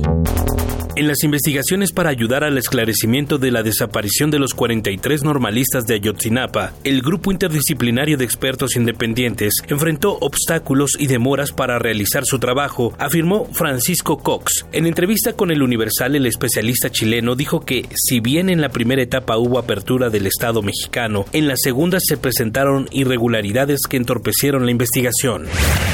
Raúl Cervantes Andrade rindió protesta como nuevo Procurador General de la República. Dijo que se encargará de dar vida a la Fiscalía General de la Nación. Lo primero que debemos hacer es dar continuidad para encontrar la solución más satisfactoria posible a los grandes casos pendientes, en los que se encuentran los de Ayotzinapan, Tanguato, gobernadores, Nochistlán, desaparecidos, Tlatlaya, por citar algunos. Lo importante será intensificar la investigación sin escatinar esfuerzo alguno. Pero también pienso que debemos trabajar en la transición de la Procuraduría a la Fiscalía General de la República, para que a futuro las víctimas del delito sean atendidas con profesionalismo, pertinencia y prontitud. En el Estado de México no existe transparencia en el uso de recursos para los 11 municipios donde se declaró la alerta de género, afirmó Xochil Arzola Vargas, dirigente de la organización Mujeres en Cadena. Miguel Ángel Osorio Chong, secretario de Gobernación, se reunió con integrantes del Consejo Coordinador Empresarial para abordar temas relacionados con la seguridad del país. El funcionario informó que acordaron mesas de trabajo para atender el robo de mercancía en carreteras del país. Por su parte, Juan Pablo Castañón, líder del Consejo Coordinador Empresarial, expresó su disposición para aumentar las tareas de seguridad que les corresponden a fin de disminuir las bajas y las pérdidas por robo de mercancías y vehículos. Internacional luego de que el PSOE anunció que se abstendrá en la votación en torno a la investidura de Mariano Rajoy. El líder de Podemos, Pablo Iglesias, afirmó que la Cámara de su país está llena de delincuentes potenciales. Las movilizaciones por la educación pública, por la sanidad pública, por el derecho a una vivienda digna, son movilizaciones de los que defienden las instituciones frente a los antisistema que se sientan en el Parlamento. Dicen que han movilizado ustedes a 500 policías. Hay más delincuentes potenciales en esta Cámara que allá afuera, señorías. Va a ser divertido si después algunos diputados exigen turno de palabra por alusiones después de hablar de potenciales delincuentes. Será una excelente manera de retratarse para algunos. El secretario general de la ONU, Ban Ki-moon, rindió homenaje a los 210 trabajadores de la organización que perdieron la vida en el cumplimiento de su deber en los últimos 18 meses. There are many flags in the world, but only one hay muchas banderas en todo el mundo, pero solo una representa por igual a toda la humanidad, a todos los países y a todas las religiones. Muchos han intentado atacarla, pero la bandera de la ONU sigue siendo un faro. El vicesecretario general de la ONU, Jan Eliasson, dijo que el organismo apoyará a Haití tras la epidemia de cólera que dejó el huracán Matthew. Tenemos la opinión de que podemos combinar una posición legal firme con una demostración de compasión y solidaridad práctica con el pueblo haitiano. Ellos han sufrido mucho más que el resto de los pueblos del mundo con el horrible terremoto que mató a 250 mil personas, la epidemia de cólera que provocó más de 10 mil muertes y ahora con este huracán horroroso.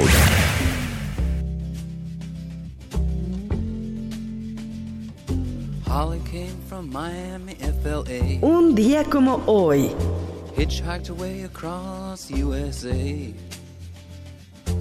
Hace tres años murió el cantante, guitarrista y compositor estadounidense Lou Reed, líder de la banda Velvet Underground. White Light, White Heat, Loaded y The Velvet Underground and Nico son algunos de sus discos más reconocidos.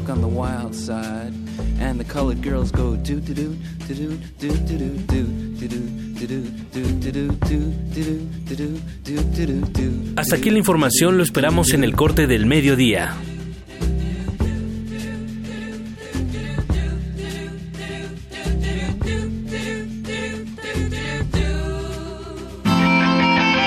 Radio UNAM, clásicamente informativa.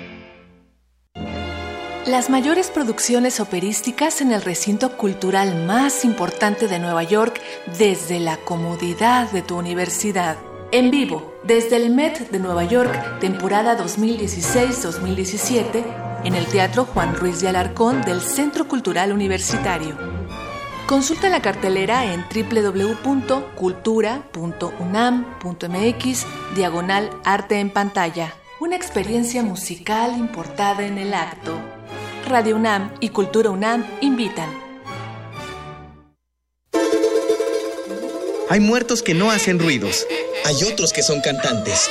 Los unos por aburridos, los otros por estudiantes. La tradición ahora en el barrio universitario. Mega Ofrenda 2016. Homenaje a Rufino Tamayo. Asiste al decimonoveno Festival Universitario de Día de Muertos en la Plaza de Santo Domingo del Centro Histórico de la Ciudad de México. Del 28 de octubre al 2 de noviembre. Para más información, entra a www.tucomunidad.unam.mx. Por volver a la ciudad, la muerte y su gran hacienda de nuestra universidad fue y sacó la mega ofrenda. Te esperamos en el barrio universitario. La Dirección General de Atención a la Comunidad y Radio UNAM invitan. El Partido del Trabajo, más vivo que nunca. Así quedó de manifiesto con la confianza depositada por el pueblo de México a las candidatas y candidatos en estados, distritos y municipios del país. Gracias a la seguridad de tu voto, el PT crece y se fortalece. A cumplir nuestro compromiso con México, seguiremos siendo la oposición que el pueblo exige. No te vamos a fallar. Partido del Trabajo, orgullosamente de izquierda. En la UNAM se escriben historias de éxito. En Fundación UNAM hacemos que estas historias sean posibles ya que becamos anualmente a más de 68 mil universitarios. Súmate 5340-0904 o en www.funam.mx. Contigo hacemos posible lo imposible. RTC y la Secretaría de Cultura te invitan a conocer Filmin Latino, una plataforma digital con más de 1.770 películas nacionales e internacionales, clásicos, estrenos, documentales. La sección Gratis MX tiene una cuidadosa selección de largometrajes y cortometrajes mexicanos a los que puedes acceder de forma gratuita. Para más información, visita www.filminlatino.mx. Conecta 2016, Campus del Pensamiento. Grandes maestros unidos por un tema. Fronteras. Desbordar los límites. Alejandro Frank. Cristina Rivera Garza. Miguel Alcubierre. Marta Lamas. Sergio García Ramírez. Olivia Gal. Jueves 27 de octubre. Sala Miguel Covarrubias del Centro Cultural Universitario. A partir de las 18 horas. Sigue la transmisión en vivo por TV UNAM e Internet. Más información en www.conecta.unam.mx. Invita la Coordinación de Difusión Cultural de la UNAM. Primer movimiento. Podcast y transmisión en directo en www.radiounam.unam.mx.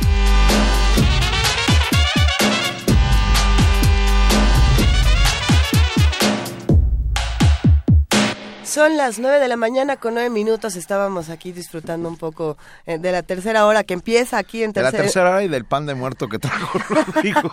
Iba a decir hasta tercer movimiento. No, estamos en el primer movimiento y nosotros estamos disfrutando del pan, estamos disfrutando de las conversaciones, de sus tweets y de todo lo que está ofreciendo la universidad.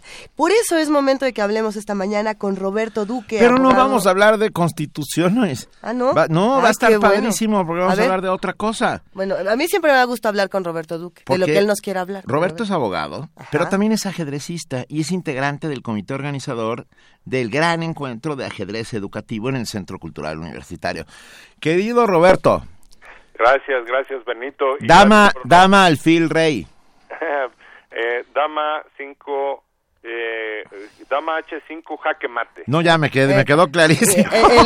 El, alfil se nos cayó del tablero porque no lo, no lo tenemos tan dominado aquí, Roberto Duque. Queremos dominarlo mejor y por eso queremos estar con ustedes en este en esta conversación donde vamos a hablar de, de todo lo que está ocurriendo con el encuentro de ajedrez. ¿Cómo va a estar? Educativo, además, educativo, que es importante. Sí, bueno, pues primero muchas gracias por pues por el espacio, eh, no para hablar de temas jurídicos.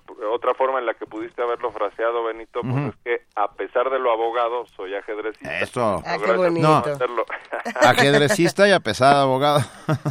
no, sí, fíjate que... Este, Cuéntanos. Pues, yo, yo he, he, estado involucrado en el ajedrez desde niño, que, que me enseñó mi padre y es una de mis grandes pasiones junto con primero a mi esposa y luego mi profesión y luego el ajedrez. Y ahora estoy en el comité organizador que encabeza, por supuesto, el, el rector Enrique Graue de este gran evento, eh, este encuentro de ajedrez educativo eh, en la UNAM eh, 2016. Este evento eh, o este, este, encuentro arranca el día de hoy, Benito, Luisa, Juana Inés, como ustedes saben, con un evento muy padre que es en la sala Nezahualcóyotl a las 8 de la noche, el día de hoy, jueves, eh, la premier de una película sobre ajedrez de una mujer que sale de la pobreza gracias al, al, ajedrez de una historia real una película producida por Disney y es la premier como se le como se le denomina eh, en la sala Nezahualcóyotl ese es el evento de arranque de este gran encuentro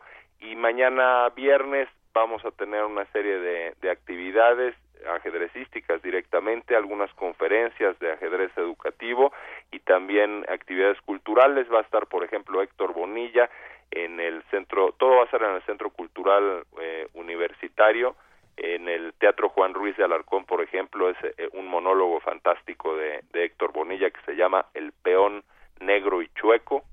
Eh, y luego el sábado tenemos un gran torneo infantil, eh, abierto por supuesto para, para todo mundo. Eh, tenemos un, un, torneo también, un cuadrangular de los mejores jugadores de, de América Latina, incluido el, el, campeón cubano, que es un espectáculo, Leinier Domínguez, el mejor jugador mexicano, un gran maestro mexicano extraordinario, Gilberto Hernández, el mejor ranqueado.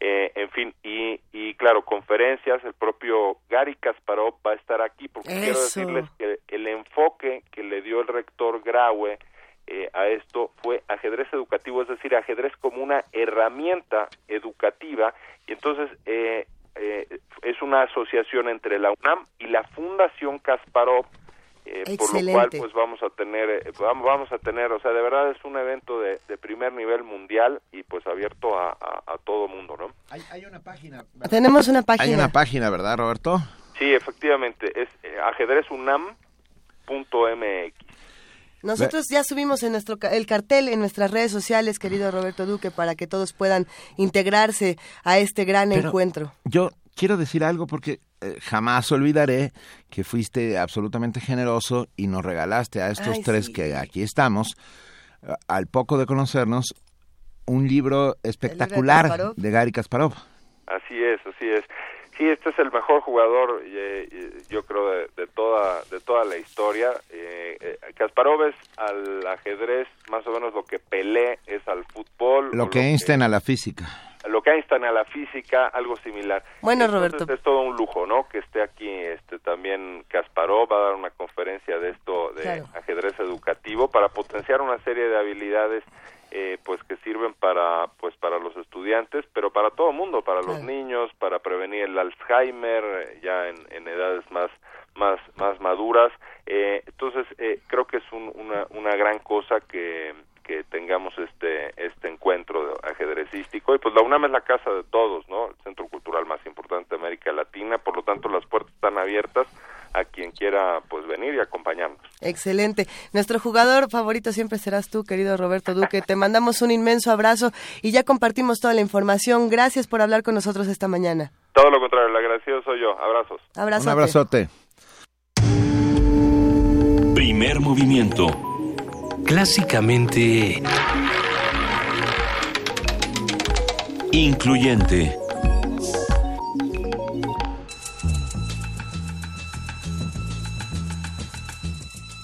Es hora de poesía necesaria.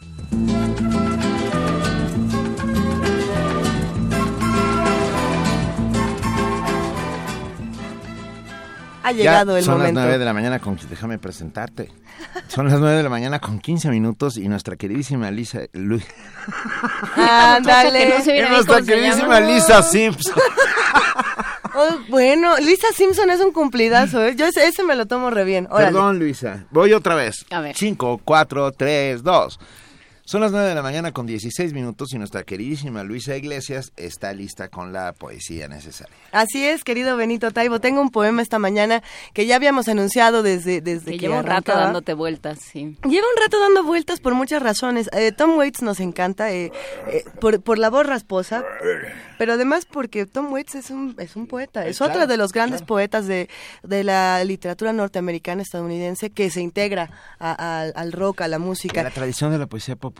Y Eh, eso ahí. es lo importante. Y a mí lo que me gusta mucho de Tom Waits, uno es que, eh, bueno, eh, tiene, tiene un libro donde él habla de sus procesos creativos, él trabaja mucho eh, con su esposa, trabaja mucho con Keith Richards, este miembro fundamental de los Rolling Stones, y genera estos lazos empáticos bellísimos, no es nada más una relación profesional, creo que él siempre lleva este, este tipo de amistades a un nivel mucho más profundo, y bueno, pues le escribe este poema a Keith Richards que, que si es largo y vemos que se tarda, vamos a compartir un fragmento y si nos da tiempo, nos lo echamos todo. Él puede correr tan rápido como una máquina de fax. Su orina es azul, su olor es como el de una hoguera. Una vez fue abofeteado por la reina. Él ha caminado el equivalente de tres vueltas alrededor de la tierra. Como Keith, la oruga de la Fenagrí Rebelí rasga su trasero con una guitarra y el acorde atrae a las mujeres. En un concierto en Java durante los años 70, los hombres gritaban, las mujeres se, se, desmayaban y un pequeñito se rompió el brazo en medio del caos y llovieron miles de gusanos negros del tamaño de abejas. Él escribió parte de las canciones de Sticky Fingers en un gallinero en Malta. Una vez ganó el Hope Diamond en una partida de póker y en la misma noche lo perdió apostando a los dados. Él es dueño de una llave de tuercas y un gato hidráulico hechos de oro macizo. Él nació en un guardarropa y siempre ha sido propenso a ataques de llanto seguidos de risa histérica. Uno de sus primeros empleos fue limpiar la jaula del león en el zoológico de Londres. Como la mantis religiosa, él solo tiene una oreja y se localiza entre sus piernas. Puede sostener una nota arriba de seis minutos y tiene siete u ocho notas más que las voces ordinarias, y estas son igualmente claras y sonoras. Manos de carpintero, brazos de marinero, espalda de soldado, mente de detective, hombre, hombros de boxeador, voz de niño del coro y cara de vaquero. Sus afinaciones son secretos guardados furiosamente.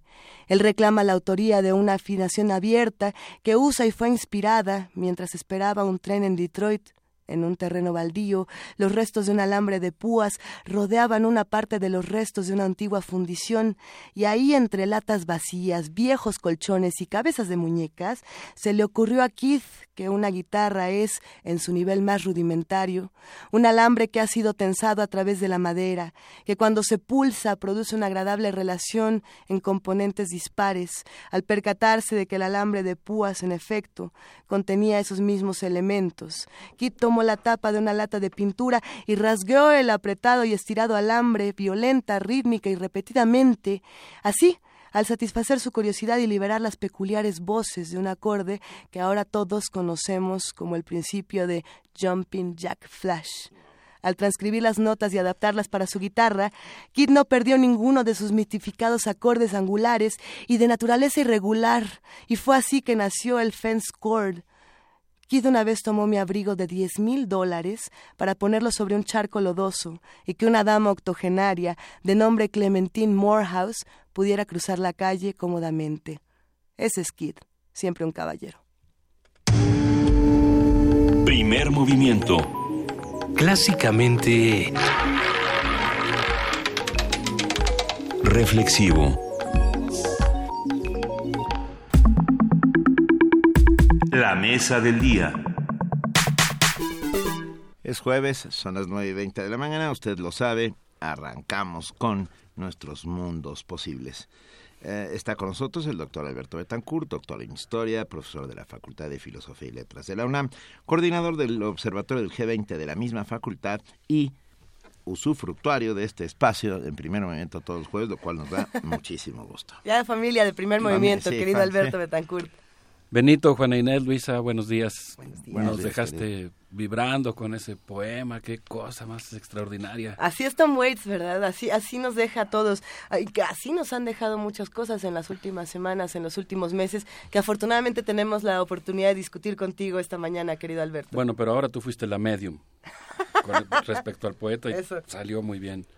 Pues yo quisiera hablarles de un tema delicado, importante, profundamente conmovedor se trata de una, un par de sesiones que tuvo el Consejo de Seguridad de la Organización de Naciones Unidas el 19 de octubre durante la sesión.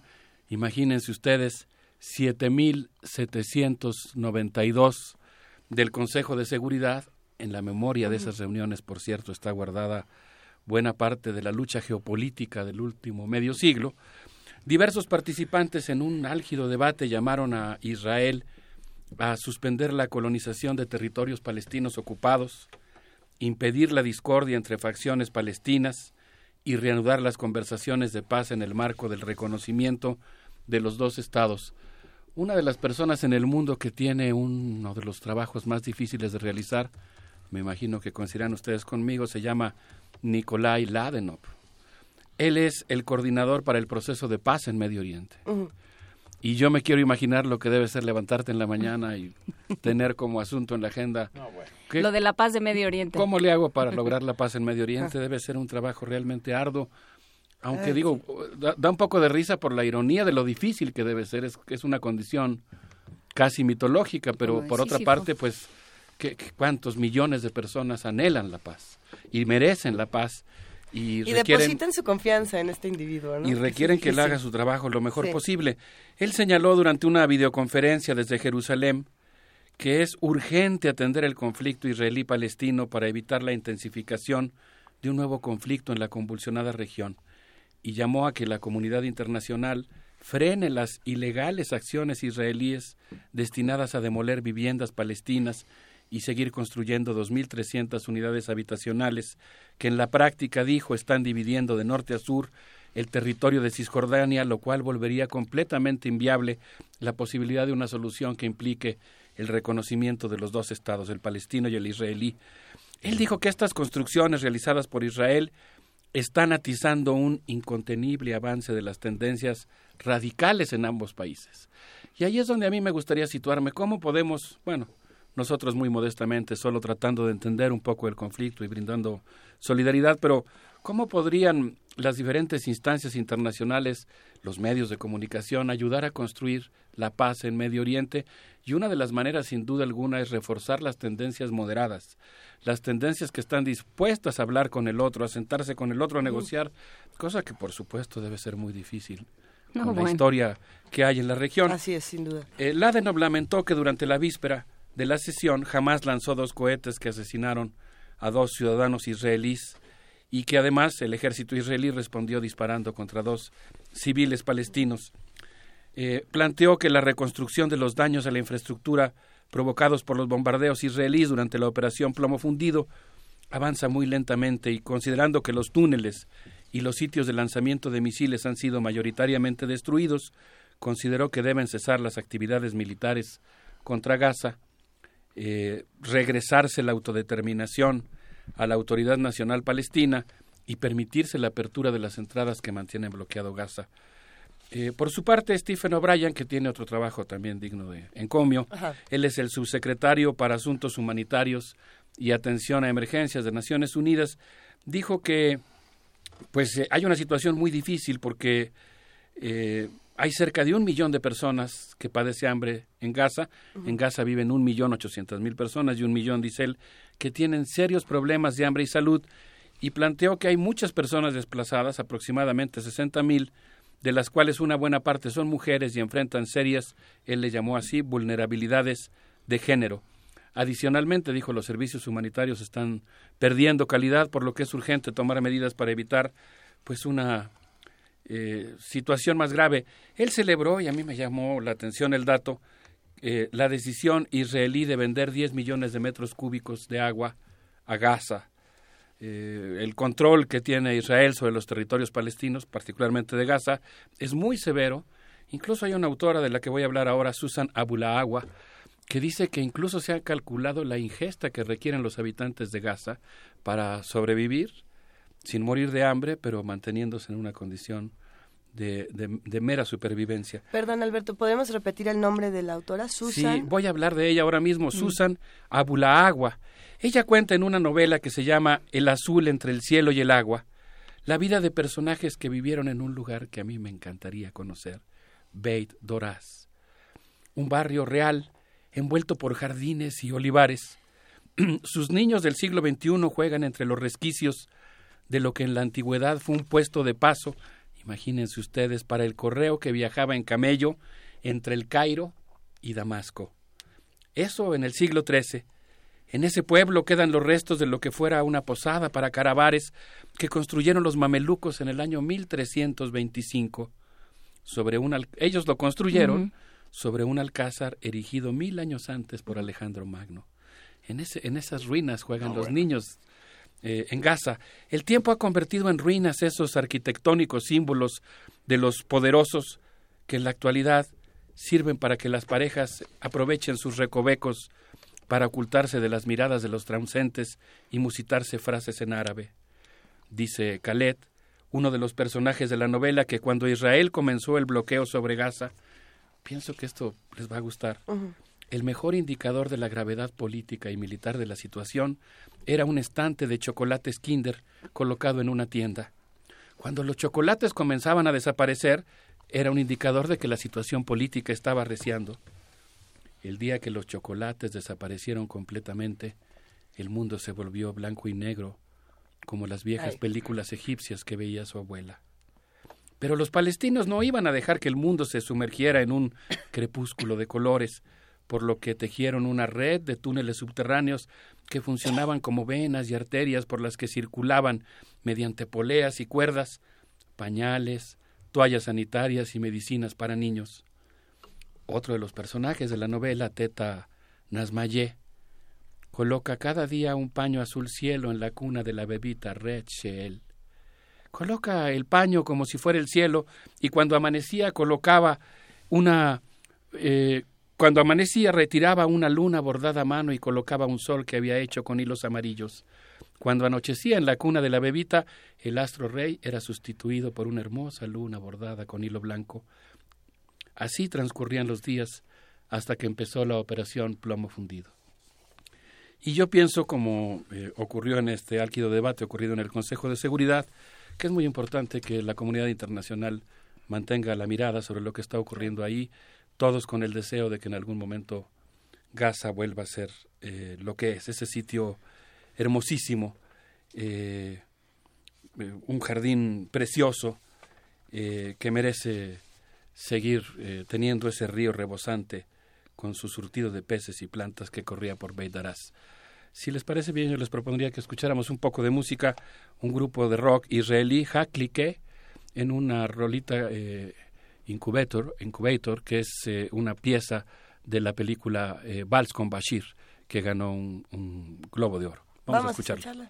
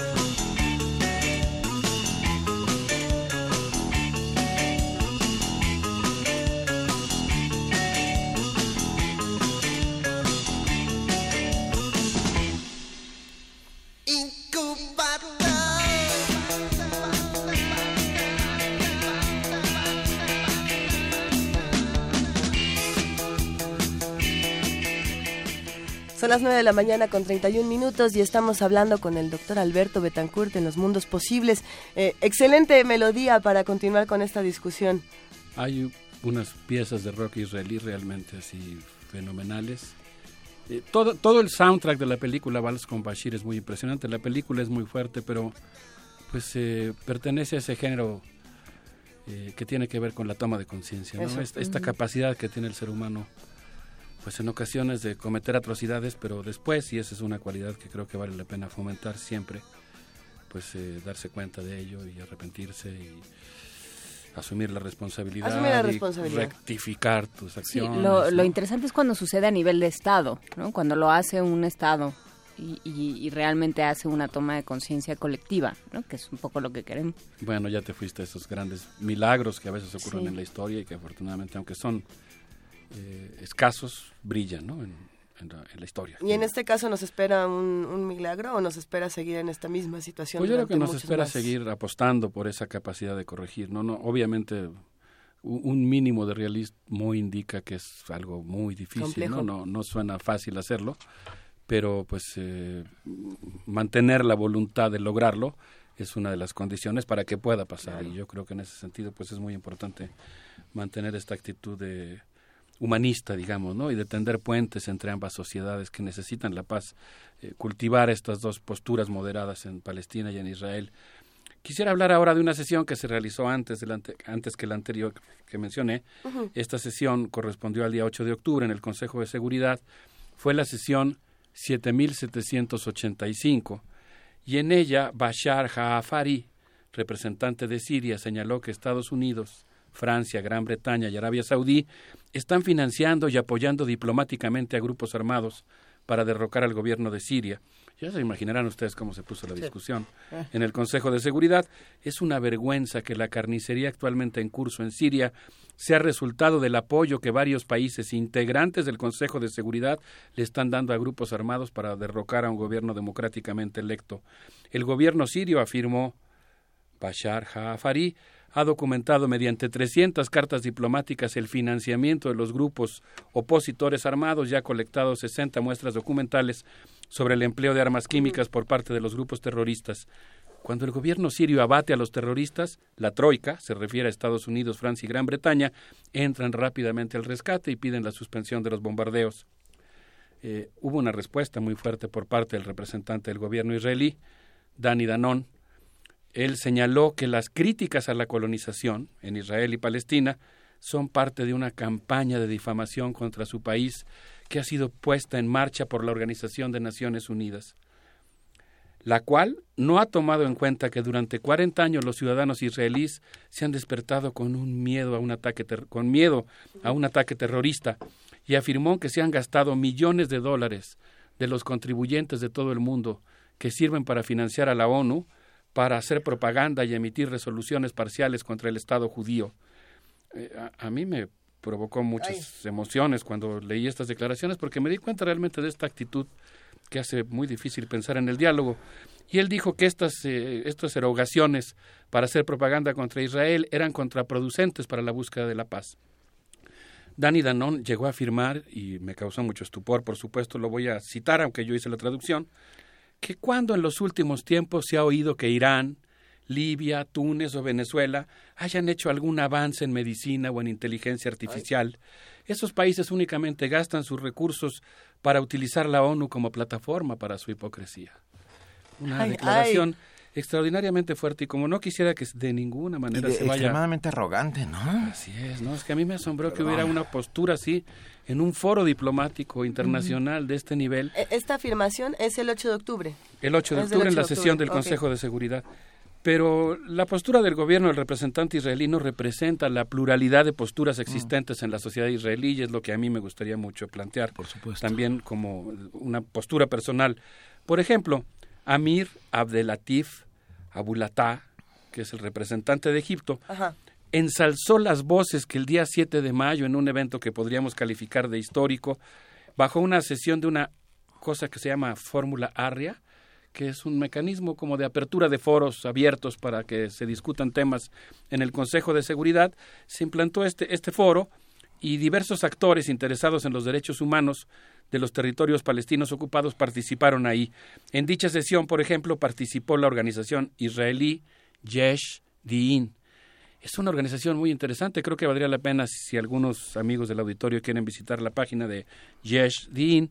Es una organización que trabaja en la defensa de los derechos humanos en los territorios palestinos ocupados y que hace esfuerzos por alcanzar una solución pacífica. Esta organización, yo acabo de conocerla, también estoy en proceso de, de, saber qué es lo que hace, pero plantea que los derechos humanos eh, atañen a todos. Se escribe Yesh como se, como se escucha, Se escribe con, Y-E-S-H, Yesh, y luego D, I, N, Yesh Din. Y luego plantea esta organización pues que la, el respeto a los derechos humanos es algo que tiene que ver con la propia dignidad y el Estado democrático en Israel.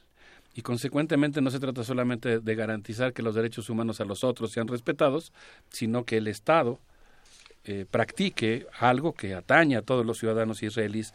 A mí me pareció interesante esta postura, ¿no? Eh, ciudadanos israelíes que están yendo a territorios palestinos y que están planteando la necesidad del respeto a la dignidad de todas las partes.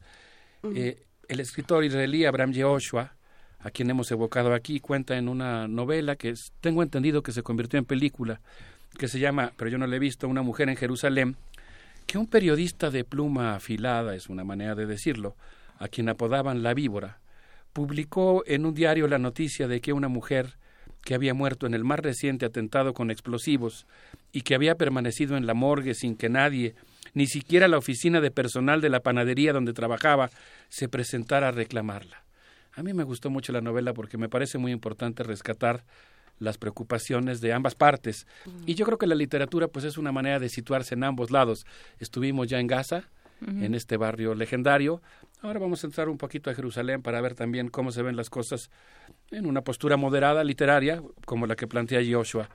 Eh, cuando el anciano dueño de la panadería se enteró de que un periódico estaba publicando la noticia de que una trabajadora de su empresa se encontraba en la morgue sin que nadie reclamara el cadáver, llamó furioso al jefe de personal para que hiciera lo que fuera necesario para limpiar el nombre de la panadería, lo que implicaba, desde luego, verificar si efectivamente estaba en la nómina y hacer los trámites para hacer constatar la buena voluntad de la empresa. La novela es muy conmovedora porque el jefe de personal, el jefe de recursos humanos, tiene que emprender todo un viaje digamos, al conocimiento de los propios ciudadanos israelíes. Yo tomo la novela, hay muchas interpretaciones, también como a un reconocimiento de que Israel es un país plural. Eh, no, no quiero adelantarles cosas de la novela por si alguien quiere leerla, pero va a ir descubriendo en el, en el transcurso de su búsqueda que hay migrantes, que hay personas de muchas religiones, que hay personas de distintas clases sociales en Israel. Diferentes ideologías, porque todo el mundo piensa que todos los israelíes son sionistas, eh, ¿no? Y que, y que piensan que el Estado creado por Ben Gurión es, es así como la panacea. Hay mucha autocrítica. Para mí es como un gran viaje a, a descubrir el arco iris de la heterogeneidad y la riqueza ah. cultural que tiene Israel que, ahí es donde yo creo que está un poco la clave también de estas posturas moderadas, ¿no? El reconocimiento de la heterogeneidad política, cultural, lingüística de Israel. El jefe se dirige al taller donde se elabora el pan. El encargado del taller recuerda muy bien a la trabajadora y dice que tenía unos ojos hermosos y que daba pena ver a una ingeniera haciendo faenas con la cubeta y la jerga y que por lo tanto él personalmente le recomendó que se fuera a buscar otro trabajo de tal suerte que la empleada no se había presentado en la fábrica desde un mes atrás. Es una ingeniera que llega a pedir el trabajo, se encuentra cuando sacan los archivos para ver si era trabajadora o no de la fábrica, encuentran que el propio jefe de recursos humanos la entrevistó y de su puño y letra notó, es ingeniera, pero dice que como tiene, viene de provincia y tiene muchas ganas de vivir en Jerusalén, está dispuesta a hacer lo que sea. Así que decidimos darle una oportunidad en la, en la sección de intendencia. Entonces, el jefe de personal eh, termina de hablar con el jefe del taller, de interrogarlo, y le informa que ella ha muerto. Y dice en la novela, parece como si una segunda bomba hubiera explotado en el taller. La noticia de la muerte de la trabajadora de Intendencia cae entre los trabajadores israelíes también con una fuerza tremenda. El horno de la empresa soltó un bramido parecido al de una bestia.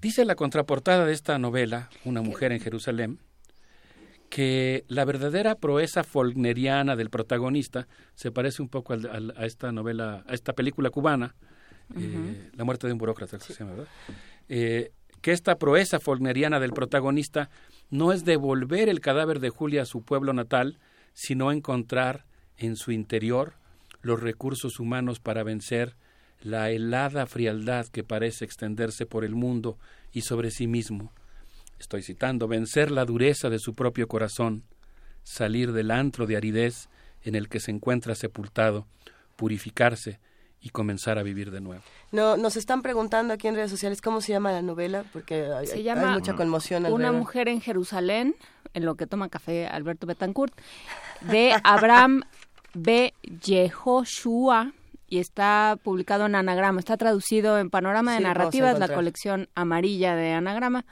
Ahorita subimos la portada a redes para que la, la identifiquen. Pues yo creo que no hay nadie mínimamente sensato que crea que puede entender bien o conocer con... Hay eruditos, aquí hemos escuchado a varios, pero para la mayoría de los mortales es muy difícil entender la situación en el Medio Oriente y yo hoy me propuse un ejercicio que consistía en leer dos novelas, una palestina y una israelí, ambas pertenecientes a escritores, digamos, moderados, no escritores que, eh, obviamente, cuando digo moderados no quiere decir que no tengan conflicto con la otra parte, ¿no? o incluso que no oscilen a veces en sus posturas. Pero, sin odio. Sin odio, o por lo menos abriendo la rendija de esperanza de que ese odio se pueda convertir en otra cosa. A, mí lo que me llamó la atención de este ejercicio, de estas dos lecturas, es lo que, lo que decías, este reconocimiento de la heterogeneidad. Eh, aunque lo que también habría que preguntarnos a partir de la literatura es, eh, sí, por supuesto, la literatura no debe tomar postura, bueno, no, no, no siempre tiene por qué hacerlo, pero más allá de reconocer la heterogeneidad, también es interesante respetar la heterogeneidad. Y no sé qué tanto ocurra en estas dos novelas, pero ahora lo que has hecho es que voy a salir corriendo a comprarlas y voy a tener que leerlas para seguir discutiéndolo contigo. Pues, ¿Eso que ni qué? Yo, eh, eh, posturas puede ser, toda lectura y toda literatura es un acto político en sí mismo. Eh, estoy de acuerdo con la postura, entiendo lo que quieres decir con posturas, eh, o sea, la radicalización, pues, del, a mí me parece un ejercicio interesantísimo el que acabas de hacer. Hay que, creo que en las literaturas se encuentra el verdadero origen, la causa y el destino, y por lo tanto es una vía de salvación y de salida. A, mí me gustó mucho el ejercicio. Ya hoy habíamos hablado de él. Tiene una novela que se llama Divorcio Tardío. Es sensacional. Es un abuelo israelí que se quiere divorciar. ya se fue a vivir a Estados Unidos, se enamoró de una mujer, se quiere casar y pues para poder hacerlo tiene que conseguir el divorcio de su exmujer. Así que regresa a Jerusalén, encuentra que su exmujer está internada en un hospital psiquiátrico y tiene que ir a visitarla para convencerla de que le firme el divorcio. Las semanas la mujer le pone como condición que la vaya a visitar durante varias semanas para entablar un diálogo. Y durante esas semanas el, abuelo se relaciona con un niño que tiene como mascota dos gusanos de seda que pasean en un helicóptero permanentemente por los parques de Tel Aviv. Es una novela preciosa. A mí me gustó el ejercicio porque me parece que eh, el chiste tiene que ser conocer a esas sociedades. O sea que nuestra, bueno, no sé si nuestra, yo hablo de mí quizá, pero eh, en mi caso, pues pienso que una postura interesante es que tú quieras esas sociedades y la manera de quererlas es conocerlas. Y ahí es donde puede haber la posibilidad de un puente, ¿no? Con el principio básico de la otredad. Sí, de esa otredad entrañable, digamos, ¿no? Yo quisiera terminar mi intervención solamente proponiéndoles un ejercicio, retomar dos escenas de ambas novelas para eh, enviar un saludo simbólico a las dos sociedades que están reclamando la paz. La primera es una cita eh, el azul entre el cielo y el mar, que dice, un río rebosante de un surtido de peces y plantas corría por Beit Daras, llevando bendiciones y llevándose desperdicios, rumores, oraciones e historias del pueblo. Termina la cita, pero yo parafraseo, gloso. Un día, la niña Mariam, de cinco años, se robó el col y escribió una oración en una hoja de un árbol en la que pidió que algún día pudiera ir a la escuela y escribir en un lápiz de verdad. Yo diría que nosotros, como esta niña de Gaza, podríamos escribir un poema en una hoja de árbol y no, sé si lo tendríamos que echar en el río Churubusco o algo así, pero que simbólicamente podríamos depositarle en el río más cercano a nuestra comunidad y pedir por la paz en Medio Oriente. Pero por otro lado, creo que no estaría nada mal si también retomando una escena de la otra novela, nos atrevemos a escribir nuestras propias poesías de solidaridad y aspirar con mucha fuerza el olor a pan de las panaderías de Jerusalén para tratar de romper nuestra cáscara de nuez. Es que yo creo que eh, este problema entre invasores, invadidos, eh, quienes nos han quitado, pensar en Colombia, pensar en lo que está sucediendo en México, pensar en todo esto que hemos hablado eh, reiteradamente, ¿no? Como, como una cosa como de mareas y, mar en este, en este espacio de perdonarse, de hablar, de dialogar, de, de construir puentes, de tirar muros, de todo esto es mundial o sea, vamos analizando diferentes casos y vamos, vamos viendo cabezas distintas de la hidra, pero ahí está el problema de decir yo no te perdono. yo no puedo vivir mientras vivas tú. Y ahí están esos esos conflictos, ¿no? O sea, hay que echar hay que echar plegarias al mar por es, por por Medio Oriente, pero por Colombia y por nosotros y, y por Venezuela y por tantos otros lugares. Sí, me gustó mucho hace un momento este análisis. Eh, escuché solamente una parte porque ya venía llegando a la estación, pero sí, yo creo que, por ejemplo, en el caso de Venezuela, más allá de la postura política que uno tenga, como muy bien señalas, igual que en muchos otros casos, lo primero sería tratar de pensar en una solución convivencial pacífica, no solo en la tolerancia, sino en la intersubjetividad profunda, ¿no? en el vivir con el otro. El respeto. Aunque obviamente, todos lo sabemos aquí en la Ciudad de México, a veces es difícil. Cerramos esta participación con una, con una melodía, queridísimo Alberto. ¿Qué les parece si en nuestra discoteca imaginaria ya bailamos con rock israelí y ahora lo hacemos con música eh, tradicional eh, palestina con Chejade Brothers en su participación en Londres en el Music Hall? Eh, con esta pieza que es verdaderamente sabrosa. Gracias, Alberto Betancourt. Nos vemos el próximo jueves. Es un placer tenerte siempre en Mundos Posibles. Un abrazo para todos.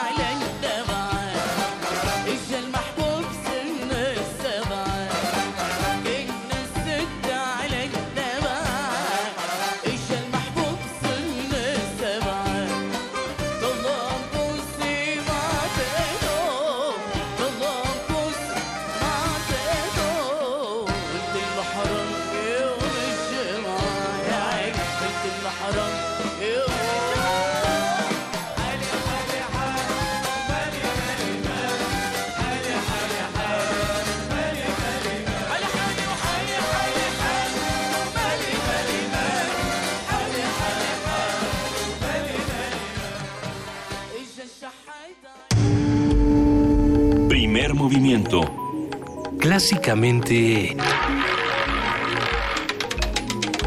Incluyente. Son las nueve de la mañana con 50 minutos. Nosotros no hemos llegado a, a, a, la recta final de primer movimiento porque tenemos una conversación urgente que debemos eh, realizar semana a semana.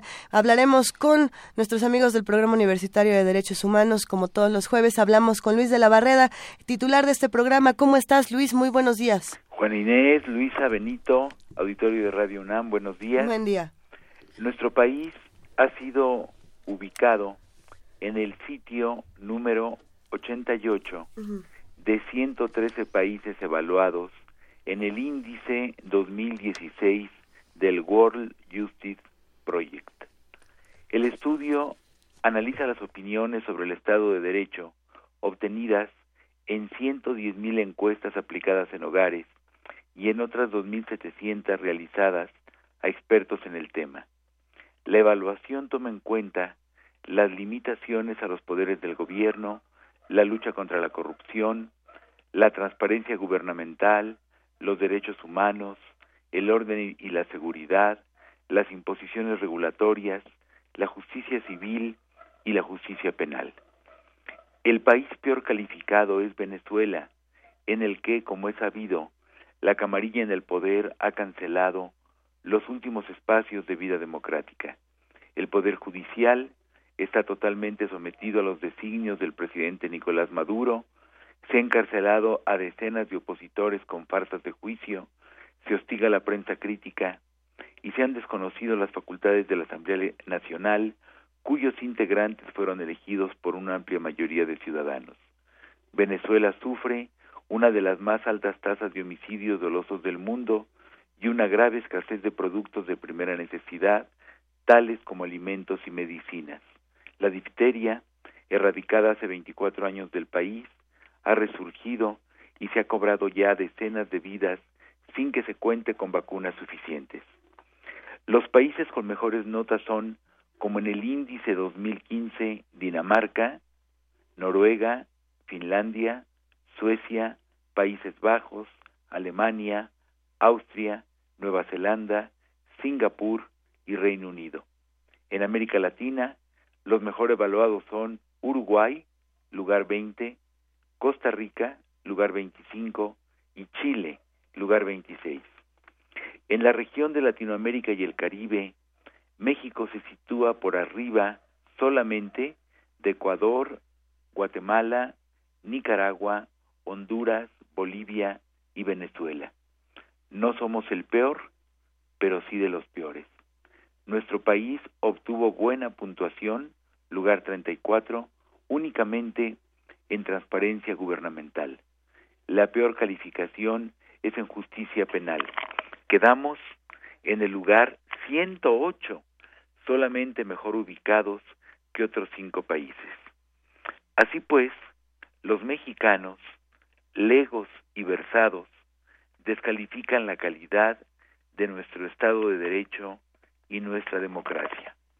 No podría ser de otra manera a la vista de las condiciones desastrosas de nuestras instituciones de procuración de justicia y seguridad pública, el vacío de autoridad en amplias zonas del territorio nacional, la eternidad que suelen durar los juicios civiles, los requisitos exasperantes de los trámites administrativos y el repunte de las violaciones a los derechos humanos. De todas las deficiencias e insuficiencias, creo que la que más lastima a los mexicanos es el altísimo nivel de impunidad en que quedan los delitos más graves. Enfatizo, los delitos más graves. A nadie le importa demasiado que no se castiga el raterillo, que en el metro o en la calle nos saca la cartera sin infligirnos daño físico. En un caso así lo que nos importa es la reposición de credenciales y licencia de manejo, así como la desactivación de la tarjeta de crédito. Lo verdaderamente inaceptable es que en una elevada proporción de homicidios, lesiones gravísimas, desapariciones, violaciones o secuestros, por citar unos cuantos ejemplos, el Ministerio Público no consiga consignar ante un juez a los presuntos responsables. Al sufrimiento que producen esos delitos se agrega la profunda herida anímica de que los culpables no sean castigados. En las mitologías, en los libros sagrados y en el corazón humano prevalece la convicción de que los grandes crímenes han de tener como consecuencia la pena proporcional a su magnitud.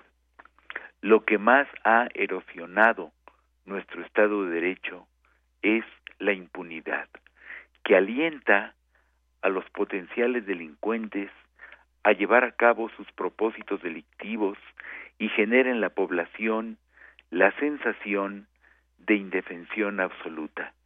No es sólo que la criminalidad arruine o destruya vidas, sino que la falta de investigaciones rigurosas parece indicar que, independientemente de leyes e instituciones para atenderlas, las víctimas en realidad no importan al aparato estatal.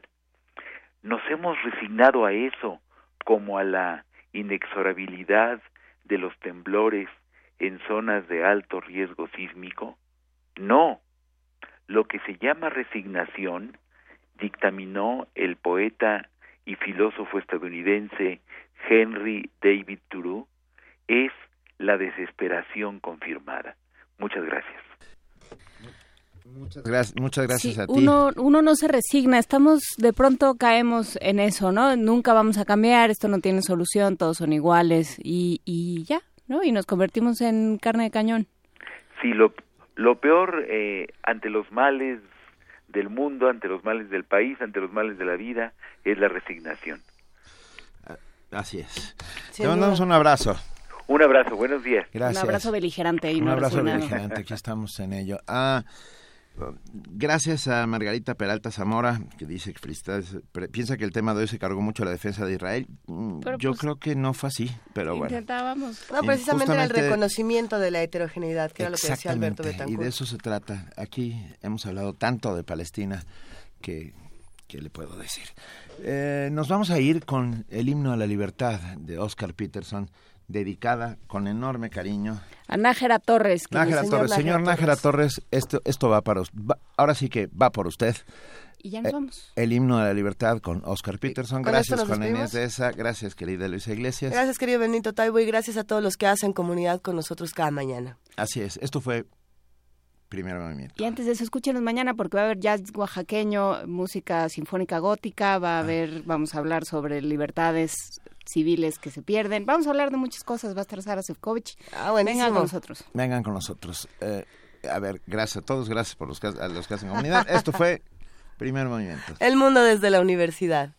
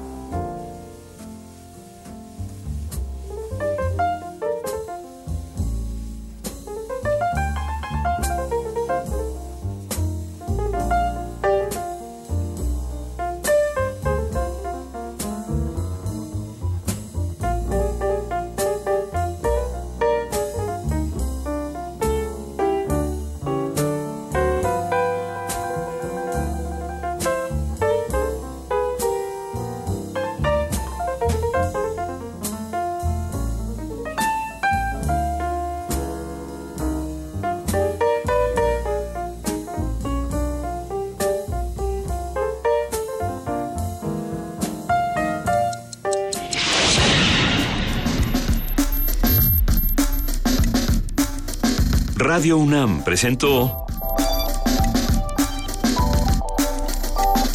Primer Movimiento. El mundo desde la universidad.